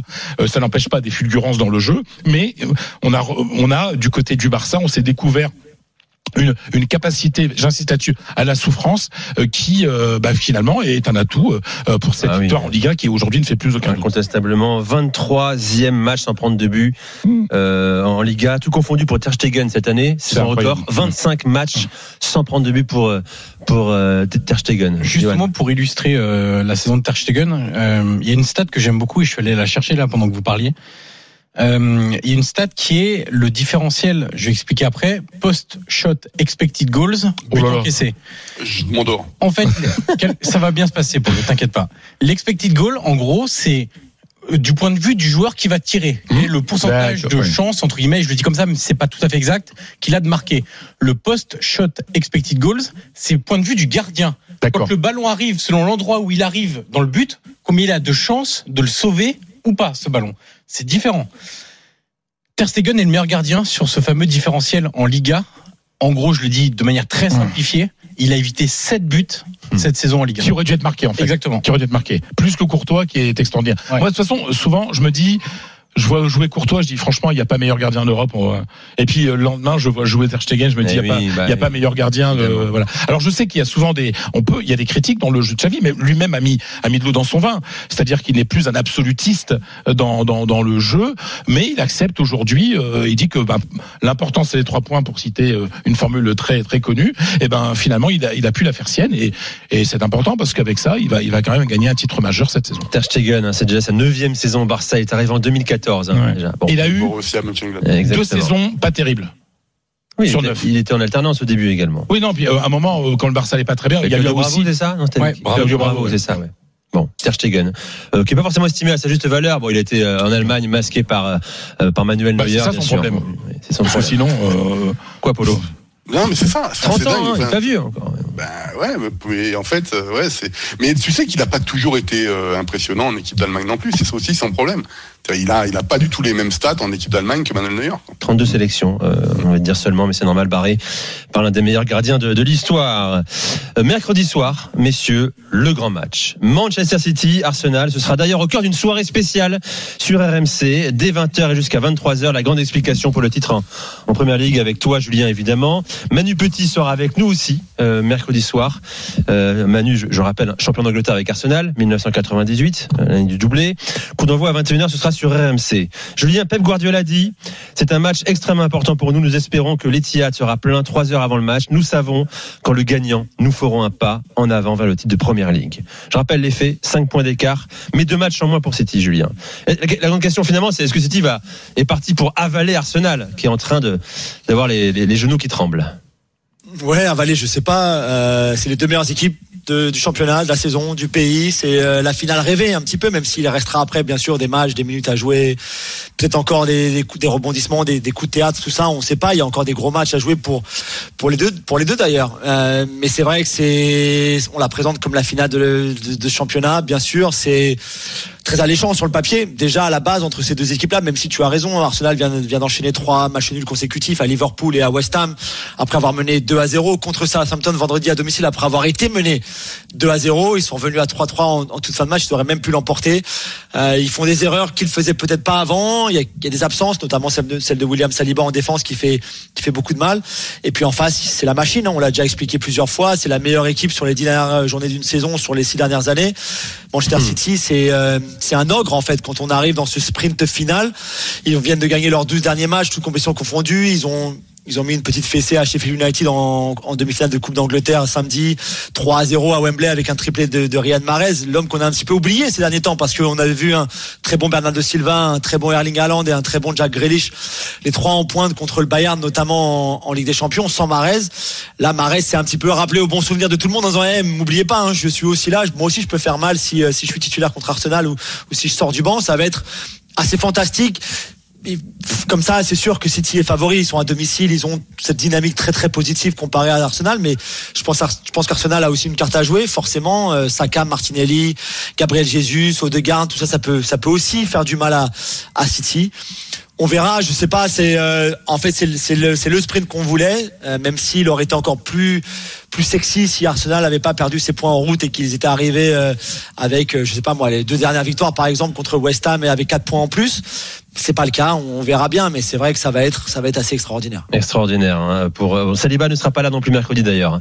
Euh, toujours pas. C'est difficile pour pour Arsenal. Euh, je rappelle le, le calendrier quand même après après ce match hein, pour Arsenal. Réception de Chelsea le 2 mai, puis déplacement à Newcastle. Cinq jours plus tard, réception de Brighton, puis Forest et Wolverhampton pour terminer. Pour City, c'est Fulham, West Ham, Leeds, Everton, Chelsea, Brighton, Brentford également pour les, les Citizens hein, qui sont toujours en course d'ailleurs. City va aussi avoir les deux matchs du Real. Tu Eh vois, oui, il y a, y aussi ça. ça. en fait. Que je sais pas si ça peut être une distraction. Je pense pas qu'une demi-finale de Ligue des Champions est une distraction dans ce sens-là où tu oublies de jouer, où tu joues pas en Ligue des Champions, où tu joues pas en championnat, pardon, trois jours plus tard ou trois jours plus tôt. Mais ça fait beaucoup à jouer, ça fait beaucoup à gérer, ça fait aussi des transports, ça fait des entraînements que tu, qui sont pas forcément euh, peut-être à fond entre guillemets parce que bah justement tu as un match de plus à préparer que qu'Arsenal par exemple. Je Ouais, sais pas si sais, ça le, peut le jouer. Real, euh, le Real joue la finale de la Coupe du Roi à 22h à Séville le samedi et rencontre euh, City mardi. Alors que le Real avait demandé à la à l'UEFA bah, de faire jouer le, cette demi-finale le mercredi et la- l'UEFA a refusé. Donc tu vois euh, au niveau euh, fatigue aussi ça va être coton pour les Madrilènes. Hein. Ouais, ouais, non, mais je parlais pas forcément de entre City et Madrid. Je parlais entre City et Arsenal. Oui, j'ai compris, City oui, va oui. aussi avoir à gérer, tu vois, ces deux matchs-là. Euh, peut-être même à se préparer pour une finale au début juin, etc. Je, je sais pas si ça peut avoir un impact, mais c'est sûr que La finale de La la Cup est oui, contre United en plus. Finale de elle la est contre. United, donc c'est la, ouais, c'est la première, c'est la première. Euh, Le 3 juin, C'est la ça première- C'est quand? C'est c'est le 3 juin, c'est ça, 3 effectivement. Ouais, c'est le, c'est le, c'est la première fois qu'on aura un derby de Manchester dans une finale domestique, parce que même en Coupe de la Ligue, euh, ils, se- ils se sont jamais affrontés en, en finale, donc ce sera effectivement euh, le 3 juin, donc à Wembley, assez, euh, assez spécial. Pour un éventuel, euh, il veut pas en entendre parler pour l'instant Guardiola, triplé historique, hein, le premier depuis United, Ah, saison sont très proches. 98, 99, très proche, mais le plus dur, c'est de conclure, mon cher Julien. Tu sais ce que c'est. Euh, c'est parti pour la minute de Johan Crochet, on envoie la musique, s'il vous plaît.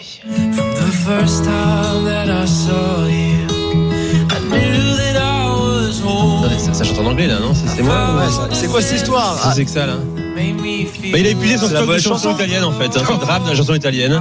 C'est brillant. Une fois qu'il a fait Laura Pausini, il n'y a plus rien après. Ça, et Rose Ramazzotti, après, c'est fini. Non, alors visiblement c'est une version en anglais qui a été choisie alors qu'elle existe en italien. Ah, c'est pas, c'est pas de ta faute Bravo Jimmy La, Brown la- la chanson s'appelle Bella. Euh, c'est en fait un Écossais. C'est pour ça qu'elle existe aussi en anglais. C'est un Écossais qui est venu à Salerne, qui Ah. est tombé amoureux de la ville et de la région et qui a dédié une chanson euh, à cette ville. Euh, vous voyez le clip, c'est que des images de Salerne. Et pourquoi donc Salerne Parce que non pas simplement ils vont jouer le Napoli, ça peut être l'équipe qui va donner entre guillemets le titre euh, au Napoli, simplement parce que ça fait huit matchs que cette équipe de Salerne est invaincue, que c'est un entraîneur qu'on connaît bien en France, Paulo Souza, qu'on connaissait bien aussi en Ah, à Italie, Bordeaux, oui, on est entre connu. joueurs et entraîneurs.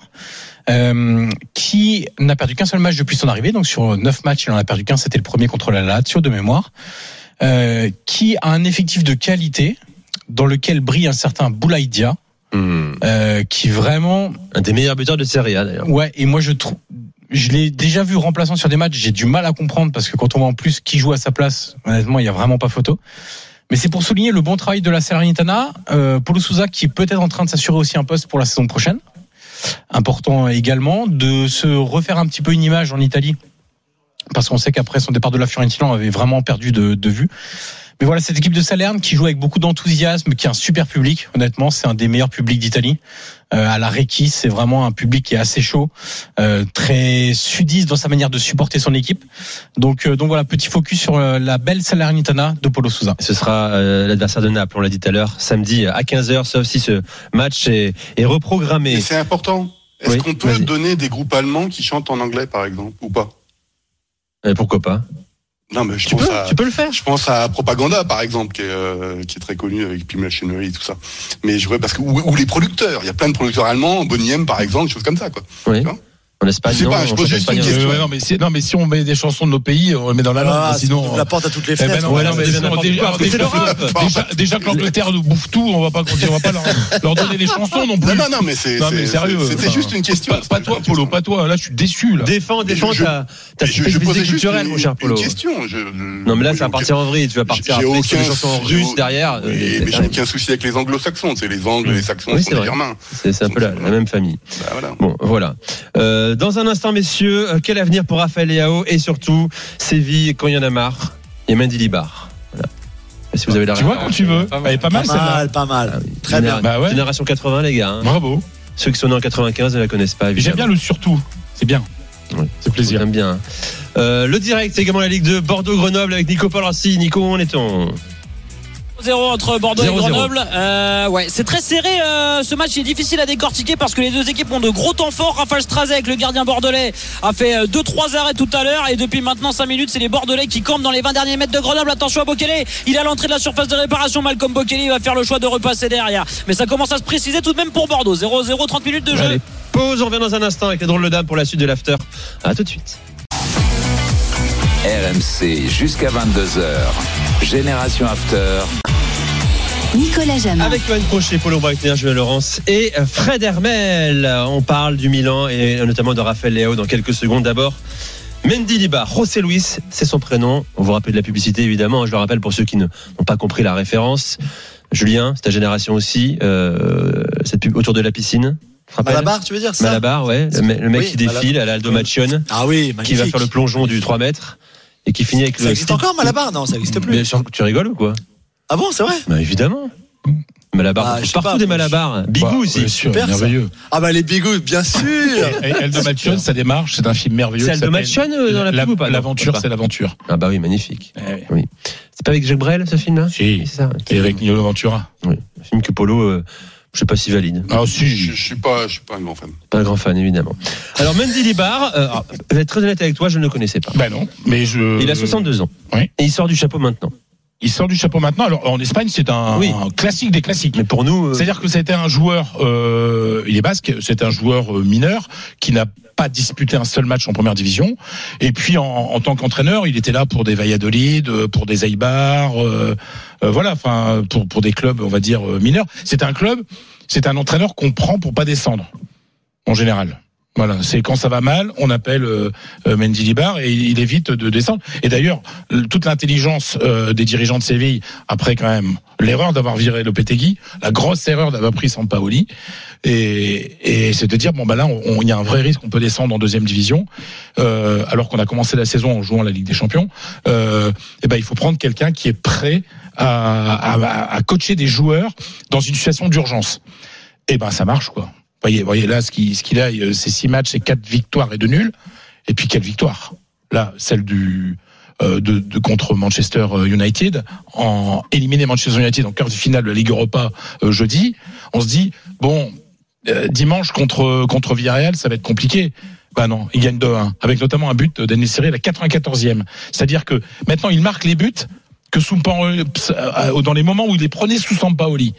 Voilà, il prenait, tu vois, il y avait une fébrilité. Et voilà, pourquoi je voulais parler de, de Mendy Libar, et j'aimerais bien aussi que, avoir la participation de, des, des copains, parce que il a fait une déclaration, moi, qui m'a euh, estomaqué et que j'ai beaucoup aimé après la victoire contre Manchester United, alors que Séville était vraiment pas du tout favori. On, a, on lui a demandé un peu quel était le secret, comment il expliquait euh, ce regain de forme de, de, de, de Séville, qu'est-ce qu'il avait apporté lui? Il dit, bah, je suppose que j'ai apporté de la simplicité, Il dit, vous savez, moi je demande pas des choses bizarres aux joueurs. Et moi, j'ai adoré ça. C'est-à-dire que c'est quelqu'un qui ne se prend pas pour ce qu'il est, qui, qui, qui ne prend pas les joueurs pour des, euh, pour, euh, pour des cons qui ne comprennent pas son discours. Non. Il a, il a, il a un discours très simple. Ben, qu'est-ce qu'on fait? On va pas chercher à faire des, des figures de style. On va plutôt donner le ballon au, au, au coéquipier le plus proche et le mieux démarqué. On va pas s'empêcher, on va pas s'obliger à faire 150 passes pour arriver dans le dans le dans le camp adverse. Si on peut centrer, on va centrer, on va ouvrir les ailes. Voilà, c'est-à-dire on est revenu à quelque chose d'assez basique. Lui, il n'est pas là pour marquer l'histoire du football. Il est là, il n'est pas là pour qu'on dise ah ouais, Mendy Libar, ce qu'il a trouvé, ce qu'il a inventé là, super cool, là, t- tactique et tout. Non, il met les joueurs, il fait ce que font les grands grands entraîneurs même quand on est même quand on n'est pas très connu comme lui, eh ben on met les joueurs dans les meilleures conditions pour qu'ils puissent exprimer leur talent. Et il a pris une équipe qui avait la, peur au ventre, qui prenait des buts complètement dingues parce que les joueurs ne se sentaient pas à l'aise. Il a redonné, j'aime pas trop ce mot, mais dans ce cas-là, c'est une vérité, de la confiance en joueurs en leur faisant faire des trucs très simples. Voilà, quand, quand ça va pas dans ta tête, eh ben, tu te sens pas obligé de, de, de, de faire des sorties de balles euh, ultra euh, etc. Non, bah, un bon dégagement du gardien, eh ben, c'est pas grave. C'est un peu le Antonetti ou Michel Zakarian Ouais, bah euh, oui, espagnol, bah oui, bah voilà. Donc C'est pour ça. Voilà. Et ben moi je voulais vous demander justement les, les copains, dans est-ce que vous avez dans vos championnats respectifs des types comme ça qu'on dé- a découvert un moment, euh, 62 ans, c'était son premier match européen à Old Trafford il y a trois semaines, c'est enfin il y a 15 jours, donc c'est dire euh, euh, le, ce qu'il a réussi à, à, à faire. Donc je sais pas si les copains, si dans vos championnats vous avez comme ça un, un type, un, un Mendy Libar, un, un type qui euh, qui soudainement à un âge avancé euh, a été mis sous la lumière. Polo, tu as ça? Pff, Sous la lumière, c'est surtout des, c'est les pompiers de service en général. Oui, c'est ça. 60 ans en Allemagne, donc c'est, c'est compliqué comme ça de trouver un, un ancien. Euh, je pense à Marcel Kohler, le, le Suisse, mais il avait un certain CV déjà, même si c'était dans des, des clubs moins, moins importants. Euh, non, comme ça, je, je vois pas. Euh, des joueurs qui ont été. Non, je réfléchis aussi, c'est- c'est difficile à cet âge-là qui émerge comme ça. euh. C'est rare, c'est c'est tellement rare hein, que bah, c'est aussi Mais lui, il avait un CV, soir, mais il avait. CV avec les équipes mineures. Oui, c'est C'est-à-dire, ça. euh, Oui, c'est c'est ça, toujours le, le- la deuxième partie de tableau avec lui normalement. José Luis Mendy Libar, on va voir ça. Juste un instant, Nico, sur le débat de la simplicité. Moi, je sais pas si les entraîneurs ambitieux, ils demandent des choses si compliquées que ça. hein. Bah, c'est lui, ce qui- c'est ce que lui dit ça. Ouais, ouais. Voilà. C'est-à-dire que lui. Je trouve euh, qu'il voilà. se met en opposition face à quelque oui. chose où je suis pas certain que ce soit si compliqué que ça, en fait. Il faut pas voir l'ambition comme quelque chose de compliqué ou quelque chose d'élaboré comme compliqué. Tu peux faire des choses élaborées très simples au final. Ouais, c'est juste. Mais il y a des joueurs au Bayern, par exemple, Nagelsmann, euh, les conflits avec certains joueurs, c'est qu'ils n'arrivaient pas à comprendre ce que lui demandait, quoi. Par Bah exemple. voilà. Mmh. Ouais, c'est ça, c'est dans ce sens-là, Ouais. en fait. euh. Il y en a aussi comme ça. Et puis cette, ob- cette obligation de toujours faire des relances euh, dans ta surface avec trois passes euh, Ah, ça. minimum, tu vois. Enfin, c'est ça, c'est quelque chose qu'avec Menilibar, euh, c'est ce que voulait Sampaoli avec Menilibar, euh, les, les joueurs se sont enlevés cette euh, cette peur là en fait, hein, et cette obligation là, et qui qui finalement quand t'es pas bien dans ta tête, eh ben euh, C'est c'est parfait pour une opération commando maintien, effectivement, sûr. revenir à du basique. sûr. Après, sur la durée, effectivement, peut-être que si Mendy Libar avait été un grand coach, peut-être Ah, qu'il aurait une carrière également, avec un jeu plus élaboré. Parce que, bon, effectivement, faire jouer les joueurs à leur bonne place, c'est la base. Et je pense que Guardiola le fait aussi, tu vois, souvent. oui. Parfois, non, il Oui, invente. parfois non, il avant euh, Guardiola. euh, non mais je, je veux pas mettre sur Non, on n'est pas en opposition Guardiola. voilà, non mais simplement, c'est-à-dire que les joueurs comprennent ce qu'il dit et puis euh, puis ben, le truc après à un moment, il y a un truc. C'était une, une équipe qui allait se faire éliminer de la, la, Ligue- la, la Ligue Europa et c'est une équipe qui allait qui par- partait pour la deuxième division. Là ils sont en demi-finale et ils sont sauvés. Tout à fait. Donc euh, Peut-être qu'ils ont donc en Europe. Euh, la minute de Julien, on envoie la musique, s'il vous plaît.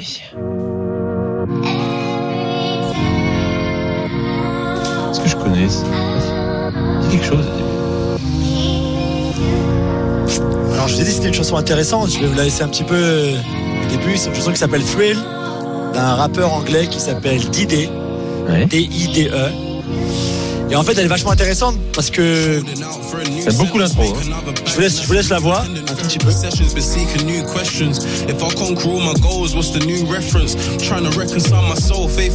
Simplement parce que ce rappeur c'est un joueur de première ligue actuel qui joue en première ligue dans un club londonien mais on ne sait pas qui c'est. Et Comment donc c'est le, on sait pas qui c'est. Il révèle pas son identité. Il, euh, son clip est avec un masque. Toutes les photos qu'on a de lui, c'est un masque. Donc on ne sait pas, on ne sait pas qui chante cette chanson, qui est donc euh, sortie. Vous pouvez la télécharger sur euh, là où vous téléchargez vos, vos musiques. Mais on sait que c'est un joueur qui évolue en première ligue dans un club londonien, un anglais. T'as pas une idée, toi T'as rien T'as pas. euh, Si, alors si, on sait, on pense, si tu écoutes les paroles. Alors la voix, elle pourrait rappeler un Eddie Nketiah par exemple. Mhm. Euh, un Rhys Nelson, peut-être les deux joueurs d'Arsenal. Parle de Wilfried Zaha peut-être à, à Crystal Palace également. Mais voilà, donc je voulais vous faire écouter. T'as raison, le son est très bon déjà. Le, le flow est très bon aussi. Mais c'est un joueur de première ligue, c'est un joueur de football qui donc fait. euh, Mais C'est un succès ou pas? Il a un succès avec ce. Ouais, c'est un succès, surtout parce qu'on se demande tous qui c'est en fait. Ouais, c'est génial. Euh, mais c'est vrai que je pense qu'Eddie Nketiah a, a les, les faveurs de beaucoup de gens. Sur un plan marketing, c'est pas bien joué. Voilà. Pas comme le mystère contre les Daft oui. Punk hein, dont tu Bah parlais oui. l'instant. Voilà, exactement. C'est très très bien. ça. Exactement. mais donc Wrexham, parce que c'était pas ma fini. minute. Ah d'accord. Bah non, un petit peu, mais je sais pas. en fait, hein. Voilà, je sais, mais juste on va finir sur Wrexham qui est donc euh, promu euh, en quatrième division anglaise. Normalement, on parlerait pas d'un club qui est promu de la cinquième division à la quatrième division. D'ailleurs, l'année dernière, c'était Stockport pour ceux qui se demandaient, Hmm. mais ça intéressait personne à l'époque. Mais là, c'est Wrexham et c'est spécial parce que c'est le club, bien sûr, des deux euh, stars d'Hollywood, Rob McElhenney et, Ryan Reynolds, qui euh, donc on l'avait on l'avait raconté un petit peu l'histoire par le passé. Euh, on racheté le club en février 2021, ont investi pas mal d'argent, 2 millions et demi d'euros, euh, et qu'ils avaient raté de peu la promotion l'année dernière. Et il y a qu'un seul club qui monte en cinquième division pour aller en quatrième division. Et donc euh, là, c'est fait. Voilà, bravo à eux avec euh, Paul leur euh, leur leur euh, Léo Messi, leur Kylian Mbappé, Paul Mullin, 38 buts cette saison en cinquième division. Lui, le natif de Liverpool, dont qui a révélé cette saison par exemple son, son fils est autistique et qu'il a autiste pardon et qu'il a qui fait beaucoup de travail euh, à ce niveau-là. euh, et c'est un, un homme fantastique. Et voilà, donc ils avaient fait une un très beau parcours en, en Coupe d'Angleterre en FA Cup. Et puis là, enfin cette promotion, ils étaient promus. euh, on, a, on avait vu donc euh, aussi Paul Rudd, l'acteur euh, Ah oui, américain, était aussi là samedi pour le match contre Bournemouth, qu'ils ont donc gagné 3 buts à 1. Donc voilà, magnifique pour cette petite ville du, du nord du pays de Galles, Wrexham, 42 000 habitants, euh, qui vit pour son football. hein. C'est une ambiance magnifique. Si vous avez l'occasion un jour, allez-y, euh, parce que c'est la renaissance de ce club, 15 ans après leur descente de 4 en 5 division. Les voilà de retour dans ce qu'on appelle la, la IFL en Angleterre, donc le, la pyramide professionnelle, si vous voulez. Même si la 5 division est aussi professionnelle, mais voilà, en C'est quatrième semi, division dans le. pro, en cinquième c'est un pro en quatrième Voilà. division. Je rappelle, hein, ils ont acheté le club 2,5 millions de dollars. Ils ont produit une série Netflix. euh, ils ont gagné plus 1 million de followers sur les réseaux sociaux. euh, et puis ils ont triplé Incroyable. les ventes de billetterie euh, au stade euh, le week-end. Ça, ça, c'est intéressant comme débat, Oui. les, les- les ligues professionnelles, parce que tu me dis, Juju, qu'en cinquième division, ils sont semi-professionnels ou professionnels. Dire, C'est bah, ça reste un pays d'un peu plus de 60 millions d'habitants. En Allemagne, c'est trois divisions professionnelles, Ouais, comme nous, 84 finalement. millions. Ouais, c'est Pour ça. 84 millions d'habitants. Donc, comment, moi, le financement m'intéresse quand même. En quatrième division, c'est pro. Ouais. On en reparlera, Julien. Je suis désolé. Hein. Alors, ce sont des matchs qui sont par exemple à la télévision. Juste pour finir, la cinquième division anglaise est à la télévision euh, anglaise. Voilà, on parle de Sur les, national. sur les euh, chaînes régionales, sur quoi c'est, c'est, euh, Non, National sur 3 en BT Sport, sont l'équivalent de- du Bein Sport français, par Nous exemple. aussi, on a des matchs nationales sur la FFTV, euh, Fédération française. de- Ouais, national, ouais. oui. Mais là, là, on parle de cinquième Ouais, division. non, Donc en France, c'est quoi, régional 2, un truc comme ça, ou je sais pas quoi. Voilà, ou je sais pas quoi, avec quel mépris. Non, mais non, mais non, mais moi, quand je jouais, Pour le pays nourricier. quand je jouais en. CFA, alors, au Lila, on était en CFA, donc euh, voilà. Maintenant, je sais plus trop comment. J'étais obligé de placer les copains. euh, Tu vis désormais à de Hollywood, Lila. on le sait tous. But bordelais, Nico Palancy Ouais, c'est Josh Maja qui délivre les Girondins de Bordeaux Enfin. à 3 minutes de la mi-temps. Ça poussait pour les Bordelais qui avaient eu une occasion euh, terrible tout à l'heure avec cette frappe de Maja contrée par Pitou. Ça rebondit sur Pitou et le ballon vient mourir sur la transversale. Là, c'est venu d'un corner, frappé sur le côté droit, dévié par Johan Barbet au premier poteau. Et c'est Josh Maja, le serial buteur bordelais de cette saison. 14e but pour lui qui vient délivrer les, les Bordelais juste avant la mi-temps. 1-0 pour les Girondins. Voilà, tout à l'heure, Amin Adli avec nous dans un instant, invité de l'After, euh, attaquant du Bayer Leverkusen. Reste avec nous sur RMC 21h29. À tout de suite. RMC, 20h22h, Génération After. Nicolas Jamin. Avec Johan Crochet, Julien Laurence, Fred Hermel et Polo Breitner à 22h l'after avec euh, Gilbert euh, Bribois jusqu'à minuit comme tous les soirs. C'est la mi-temps en Ligue 2, Bordeaux mène 1-0 face à Grenoble, but de Josh Maja. Et puis en Italie, tiens, on n'a pas encore dit, l'Atalanta mène 1-0 face à la Roma, but de Pasalic à la 39e. Pas une bonne nouvelle pour nous, un club français qui espérons que la Roma fasse top 4 et, et gagne la Ligue Europa, hein, par exemple, comme, comme la Juve éventuellement. Euh, voilà, c'est pas gagné pour la Roma. Notre invité, euh, on heureux de l'accueillir, attaquant du Bayer Leverkusen, euh, une vraie révélation pour ceux qui ne le connaissaient pas en Allemagne, surtout cette saison, auteur de 5 buts, 6 passes euh, depuis euh, le retour de la compétition, depuis la fin de la Coupe du Monde. Amine Adli est avec nous. Salut Amine. Bonsoir, salut. On est heureux de t'avoir ce soir avec nous parce qu'on évoque souvent ton, ton cas le lundi soir. Ouais, moi aussi, c'est un plaisir. Polo Breitner nous dit le plus grand bien de ton évolution au Bayern, où tu t'es imposé euh, avec un coach dont on va parler également, qui nous intéresse particulièrement, que Fred Hermel a connu, que Polo a connu aussi évidemment, Xavier Alonso. Alors tout va bien pour toi, tout va bien pour le Bayern Leverkusen. Qualif pour les demi d'Europa League. Victoire ce week-end contre un concurrent à l'Europe, Leipzig. 13e match consécutif sans défaite. Comment tu expliques, Amine, ce, ce réveil brutal qui, qui s'étend hein, depuis plusieurs semaines déjà? Bah, franchement, déjà, euh, c'est un plaisir déjà pour nous après une situation compliquée en début de saison. Maintenant, voilà, on est sur une très bonne série de 13 matchs, comme vous l'avez dit, sans défaite. Mais maintenant, je pense qu'avec euh, le retard qu'on a pris en début de saison, on peut pas s'arrêter à ça. Et on espère, euh, on espère de continuer cette série pour espérer d'être le plus haut au classement en fin de saison et, et, et voilà, essayer de, de tirer le positif de cette saison qui, qui avait mal commencé. Alors évidemment, nous, on regarde aussi euh, euh, les résultats depuis l'arrivée de Xavi Alonso, qui a eu des débuts un peu compliqués, c'était pas évident, en octobre dernier. Et là, on a le sentiment qu'il il prend toute son ampleur avec, euh, avec, avec toi, avec ton équipe, plus largement. Ouais, bien sûr. Après, voilà, il arrivait en cours de saison. Donc, euh, il a pas, il avait pas forcément le temps de mettre ses idées en place. Vu qu'on enchaînait les compétitions, je pense que la pause, euh, la pause de la Coupe du Monde nous a fait énormément de bien. Parce que voilà, on a pu voir qu'après, la suite de, à, la, reprise du championnat, voilà, on était une autre équipe. Je pense que pendant ce- cette pause-là, on a pu, on a pu faire une mini prépa et il a pu nous exposer toutes ses idées. Et voilà, ça a pu nous permettre de travailler un peu mieux sur euh, les idées qu'il avait et de les mettre mieux en place. Et le résultat, c'est que voilà, aujourd'hui, on est une équipe beaucoup plus homogène, offensive et, et beaucoup plus, beaucoup plus équilibrée. Et toi, qu'est-ce qui t'apporte personnellement, euh, Xavi Alonso Tu es face à un monument du football, du football espagnol bien sûr, qui t'a fait jouer euh, aux trois postes de l'attaque d'ailleurs, hein, euh, Xavi Alonso. Comment tu te sens avec lui? Qu'est-ce qui t'apporte concrètement au quotidien? Bah, déjà, c'est beaucoup de respect voilà, pour lui, pour le joueur, pour la carrière qu'il a eue. C'est forcément inspirant quand on a un coach comme ça, quand on sait que voilà, il a, déjà tout gagné. Il a joué dans les, plus grands, dans les plus grands clubs du monde avec les meilleurs joueurs au monde. Après, voilà, il apporte beaucoup de confiance à tous les joueurs, que ce soit les joueurs qui jouent, ceux qui jouent un peu moins. Tous les joueurs offensifs, surtout, ils nous apportent énormément de confiance dans le fait de, dribbler, d'aller de l'avant, de tenter, de, prendre des risques. Ils nous donnent énormément de liberté. Et voilà, après moi, on a eu une discussion à, la reprise. Il, il a su, il a su trouver les mots pour, pour me motiver et me faire comprendre qu'il avait confiance en moi. Et après, par la suite, je pense que voilà, cette trêve à la Coupe du Monde m'a permis de, de me remettre en forme physiquement après mon, mon retour de deux blessures. Et les choses ont fait que, voilà, là, on va dire que la sauce a bien prise pour moi. J'ai fait, j'ai fait une bonne reprise et après, en enchaînant les matchs avec la confiance, forcément, c'est plus facile d'être performant. Et t'es un cadre aujourd'hui au Bayer Leverkusen. Polo, une question pour toi. Oui, mon cher. Amine, mon cher Amine, oui, j'ai j'ai une question parce que c'est c'est ta deuxième saison. J'avais été un petit peu frustré euh, par ta première saison euh, au Bayer Leverkusen parce que tu étais un petit peu un remplaçant de luxe euh, dans l'équipe. Il fallait que tu t'adaptes à un nouveau championnat.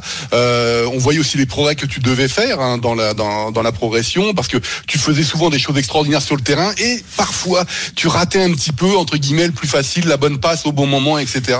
Et cette saison, et notamment depuis les matchs retour, là, tu es en train d'exploser. Euh, tu bénéficies aussi peut-être un petit peu de la, blessure de, de Patrick Schick, hein, qui est un vrai, ça manque vraiment au, au Bayer Leverkusen. Mais je trouve que lorsque Xabi Alonso vous fait jouer avec Wirtz le meneur, euh, et toi, en contre notamment, il y a une forme d'osmose entre les trois qui se met en place, qui fait qui est l'une des explications de la, progression du Bayer Leverkusen pour le moment. Et je voudrais savoir si tu as eu le sentiment que tu as eu un déclic ou comme fait souvent le football allemand, on attend le bon moment pour te lancer et puis une fois que tu as trouvé ta place, et ben voilà, c'est parti. Non, bien sûr, je suis tout à fait d'accord. Je pense que j'ai eu, j'ai eu ce déclic. Je pense que voilà, sur euh, l'année dernière, j'aurais pu être beaucoup plus décisif. J'avais, euh, on va dire, euh, du déchet devant les cages, que ce soit comme vous l'avez dit dans, dans la dernière frappe ou, ou la dernière passe. Euh, maintenant, je pense que voilà, je suis plus chirurgical à ce niveau-là. Je, pense que j'ai, trouvé ce moment de, me relaxer devant la cage, de me relâcher pour pouvoir mieux finir. Et je pense que c'est productif. J'arrive à être plus décisif. Après, c'est sûr qu'avec le retour de Flo et avec Moussa, quand on joue tous les trois ensemble, on s'entend, super bien. C'est toujours plus facile de jouer avec, euh, avec des joueurs de qualité. Sur les derniers matchs, je pense qu'on a montré qu'on était un, un bon trio offensif et qu'on était énormément dangereux. Et après, bien sûr, comme on joue en contre-attaque et, et avec des joueurs, comme on le dit, rapides, un peu, c'est notre style de jeu, c'est forcément plus facile et on se crée énormément de, de situations dangereuses. Et après, ouais, bien sûr, je pense que je peux toujours, toujours m'améliorer dans ce, dans ce niveau-là, au niveau statistique. être un peu plus décisif. Je pense, je pense que je peux, je peux marquer encore plus de buts. Mais je pense que voilà, là, avec la confiance que j'ai, forcément, quand on marque un but, après, on a envie de marquer chaque week-end. Et après, avec la confiance, c'est toujours plus facile de, de marquer. 22 ans, Amine Adli, hein, qui est avec nous dans Génération After, avec les, les drôles de dames. Tu parles allemand ou pas déjà T'as pris des cours ou euh, pas Ouais, forcément je parle, je parle un peu. C'est compliqué, mais je parle Ah, un peu. C'est compliqué l'allemand, c'est sûr. Évident. J'ai une, deuxi- j'ai une deuxième question. Ah, Ouais, moi aussi j'avais une question vas-y, Julien. Après Polo. Non, mais alors rapidement, ah, salut Amine, c'est Julien à Londres. Alors moi je voulais te demander sur Xabi Alonso juste pour finir. À l'entraînement, il, il touche encore un peu le ballon, c'est, c'est, il il participe un peu au jeu, c'est impressionnant encore techniquement ou il, il reste un peu sur le côté? Non, franchement, à chaque fois, même quand on reste à la fin de l'entraînement, il aime bien rester longtemps quand il y a des exercices de frappe, des centres. Il aime bien Ah. encore jouer, centrer. Il aime bien montrer qu'il a encore sa patte et on peut, je peux vous dire que c'est très très fort encore. On peut sentir la qualité Tu du parles joueur. bien de parce que Et- la- tu, tu parles la de là, hein, c'est c'est Julien Laurence également. Non, mais, oui, mais, mais juste la, la question plus sérieuse, Amine, c'était sur la fin de saison maintenant parce que vous, vous êtes euh, à la chasse pour la pour la pour, un- pour la quatrième place. Euh, Il y a aussi la il y a aussi l'Europa League forcément. Euh, c'est c'est excitant, j'imagine, de jouer une fin de saison pareille avec autant d'objectifs. Ouais, bien sûr. Après le début de saison qu'on fait, c'est sûr qu'on s'attendait pas à ça. Maintenant, voilà, on est, on est, on est juste heureux, on est très excité. Et voilà, on fait une, fin de saison, on va dire, alléchante. On a beaucoup de choses à aller chercher. Et donc, c'est encore plus motivant, forcément.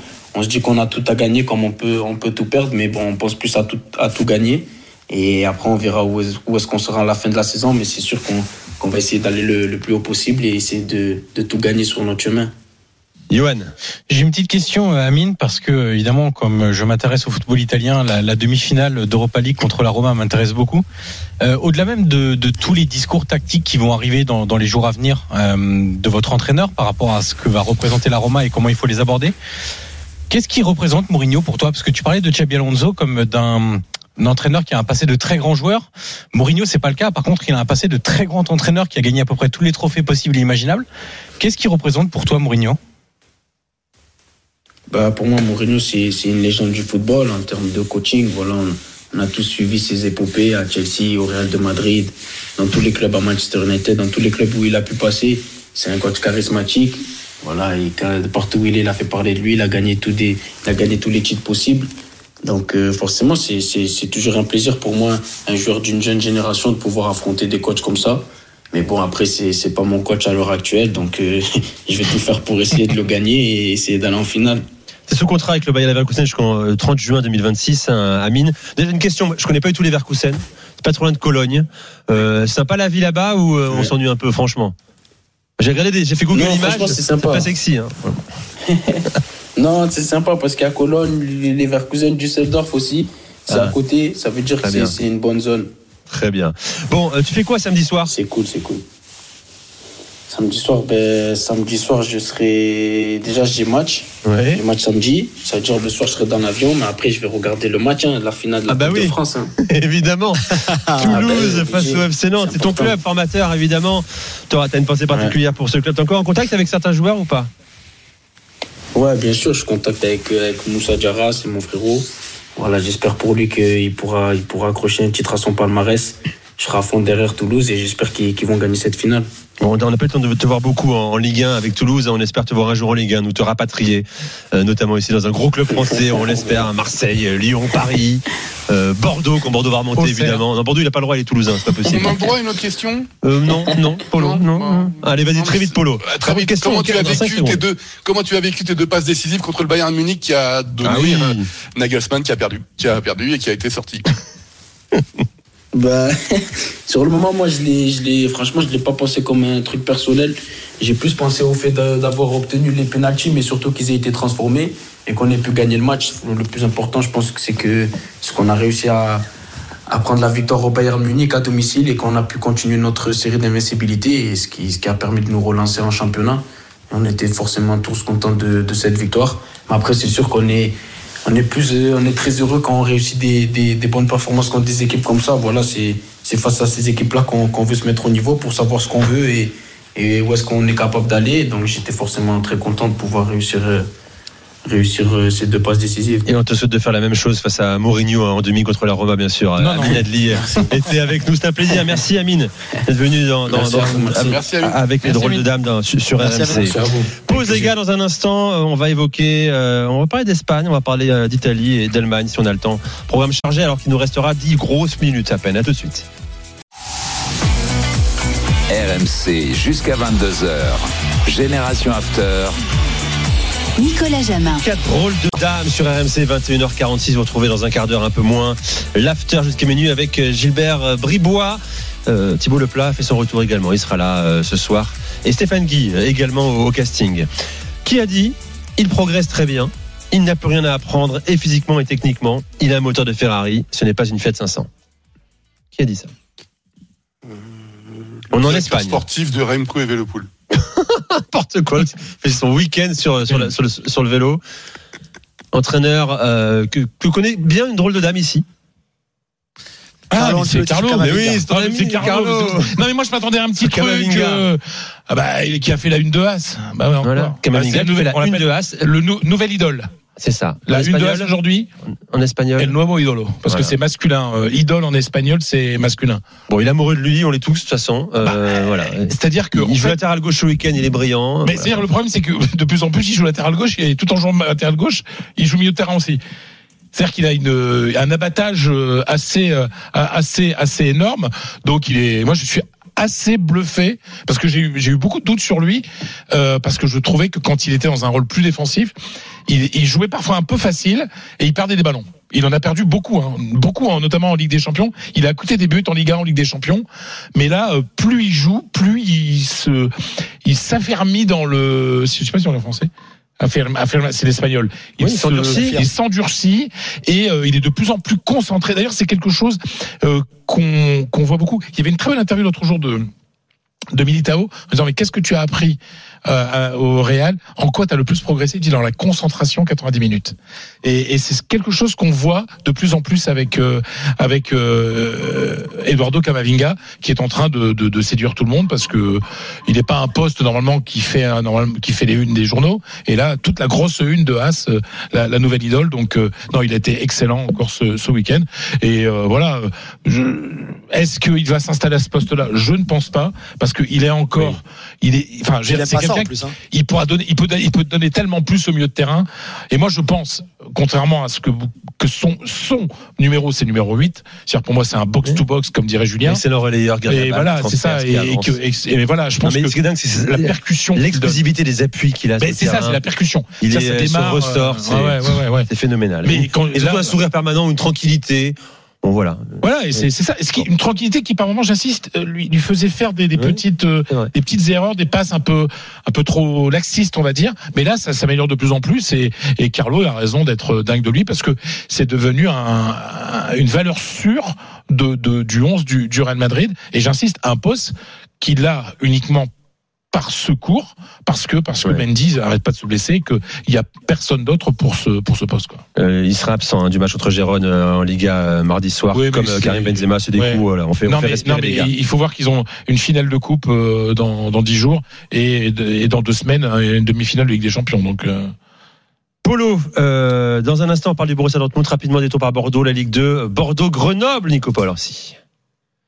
Occasion dans cette deuxième mi-temps pour les Girondins avec euh, ce ballon dans la 1-0. profondeur, la petite talonnade de Pitou, la frappe d'Ayoubadji, 1-0 pour les Girondins de Bordeaux qui ont marqué à la 42e grâce à leur serial, buteur cette saison, Josh Maja. Est-ce que vous vous rappelez de Josh Maja, la Ouais, star de la série Netflix Sunderland Sunderland, Julien Ah. s'en rappelle.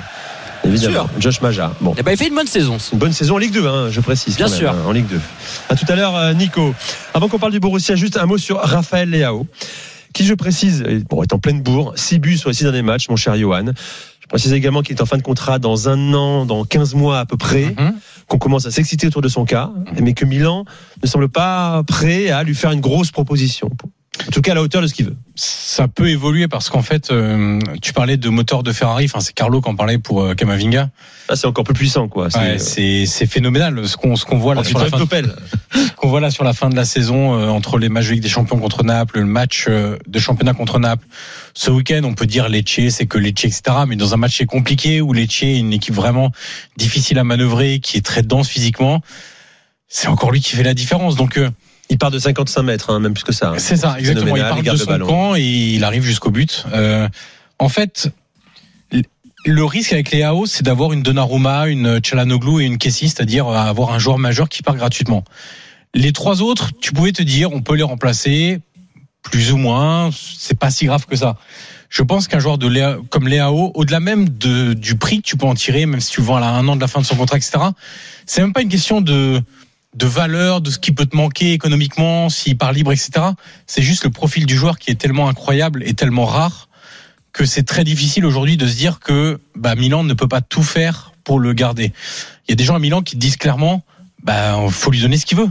Parce qu'aujourd'hui, même si tu as eu une politique où tu as montré aux agents, aux joueurs que non, tu pas que tout ce que tu veux, et puis si, tu prends pas notre offre, eh ben tu pars, c'est pas grave, nous on te remplacera, etc. Là, je pense qu'à un moment donné, ce- c'est cette vision-là que moi j'approuve vraiment, elle peut connaître des petites entorses, elle peut connaître des petits moments où tu te dis, ce jour-là aujourd'hui, il est trop important pour nous, pour les, pour continuer forcément sur cette euh, politique sportive là. Et je pense qu'en plus tout le monde le comprendrait à Milan. Je veux dire, tout le monde dans l'effectif même du Milan comprend qu'aujourd'hui, si t'as pas Léa offensivement, t'as pas le même Milan. Que c'est un joueur majeur, le fameux game changer, que sur une accélération, sur un centre, sur une passe, sur un tir, sur un dribble, il est capable de te faire de telles différences qu'aujourd'hui, vraiment, je, je trouve que Milan, au-delà même de la bonne gestion financière, d'ailleurs, entre parenthèses, vu que Polo me chambrait sur, euh, sur les bilans économiques des clubs italiens au tout début de- d'émission, euh, on s'oriente vers, par exemple, un Milan qui va être dans le vert pour la première fois depuis très longtemps à la fin de cette saison. Ouh là là. Euh, et ouais, ouais, Polo, ça change aussi. Polo. Ouh là là. Donc, C'est- euh, c'est une fois ou ça donc- devient une norme Le, Non, le- non, le- Milan, euh, lui, il veut 8 millions d'euros, grosso modo, Ouais. actuellement, il Ce environ qui 2 est- millions. Ce qui est pas délirant dans les, Mensuel, dans, annuel. dans les tarifs actuels du football, c'est pas délirant pour un joueur comme Léao, même s'il est encore jeune, qui va avoir 25 ans. 23 ans. Aujourd'hui, on l'a vu. Aujourd'hui, enfin cette saison, on l'a vu en Ligue des Champions aussi. Ce qui lui manquait un petit peu, on se disait, ok, c'est bien de le faire en Serie A, mais il faut le faire aussi dans les matchs importants de Coupe d'Europe, etc. Il l'a démontré. Donc euh, aujourd'hui, clairement, c'est pas délirant de demander 8 millions d'euros, peut-être même 10, même 10, ça serait pas délirant en fait. Il y a juste un élément qui peut être aussi très important, très rapidement pour finir, c'est Est-ce que vous savez que quand il part du Sporting pour Lille, il casse son contrat unilatéralement. Et donc Lille, Raphaël Lao ont été condamnés à verser une très grosse somme, une indemnité de transfert à l'époque, un peu plus de 20 millions d'euros. Et aujourd'hui, c'est qui va payer cette somme? Est-ce que c'est le LOSC Est-ce que c'est Léao? Est-ce que c'est un peu des deux, etc. Et lui, Léao, si il doit payer cette somme-là, bah, il réclame au Milan un peu d'aide, que Milan l'aide à payer un petit peu ça, parce qu'aujourd'hui, il peut avoir une retenue sur sal- sur salaire pour qu'ils Euh. doivent payer cette cette amende-là. Donc, euh, c'est un élément clé, sachant juste pour terminer que la presse portugaise avait annoncé que ce serait Lille qui devrait payer. Donc, on verra si ça sera confirmé ou pas. Polo, est-ce que si le Borussia Dortmund est champion d'Allemagne, euh, il sera un champion par défaut? C'est difficile de dire ça parce qu'ils euh, fin à la domination du Bayern, c'est quand même pas neutre. Mais ce qui est sûr, c'est que, ce qui est intéressant cette saison, c'est que moi, j'ai toujours aimé cet effectif du Borussia Dortmund, mais je ne l'ai jamais vu s'exprimer à 100%. Euh, ça veut dire quoi? C'est-à-dire qu'il y a des profils dans l'équipe qui m'intéressent beaucoup. Et d'ailleurs, lorsqu'on voit la saison du Borussia Dortmund, ils ont pris qu'un point finalement contre le Bayern Munich. Ils se sont fait largement dominer par Chelsea. Ils sont fait, ils ont perdu contre Manchester City. Ils ont perdu en quart de finale de, de, de Coupe d'Allemagne à Leipzig. Donc ils n'ont pas fait d'exploit. Ils n'ont pas dominé la Bundesliga comme a pu le faire euh, dans les années passées le Bayern Munich. Maintenant. euh, C'est aussi peut-être la faute au Bayern Munich de laisser des points comme ça un peu partout. Et donc en fait, le Dortmund, malgré ce qui se soit ce qui s'est passé le week-end dernier à Stuttgart, alors qu'il menait quand même avec deux buts d'écart, avec deux buts d'écart et que euh, Stuttgart était à 10 contre 11, et ben eux ils prennent les points là où le Bayern en lâche. Donc c'est complètement, c'est très difficile de dire euh, que c'est un champion par défaut, mais ça serait quelque chose d'assez extraordinaire. Alors moi je dis si ils sont champions, hein, parce que le calendrier de mon point de vue est favorable au Bayern Munich, hein, pas au Borussia Dortmund. Mais ce serait extraordinaire pour cette année de transition avec ce avec co avec euh, comme coach, qui n'a pas réussi à exprimer tout ce que peut faire cette équipe, euh, d'être champion. Donc est-ce qu'on dirait que c'est un champion par défaut? J'en sais rien. Il y a quand même déjà sept défaites en championnat, c'est beaucoup. Hein.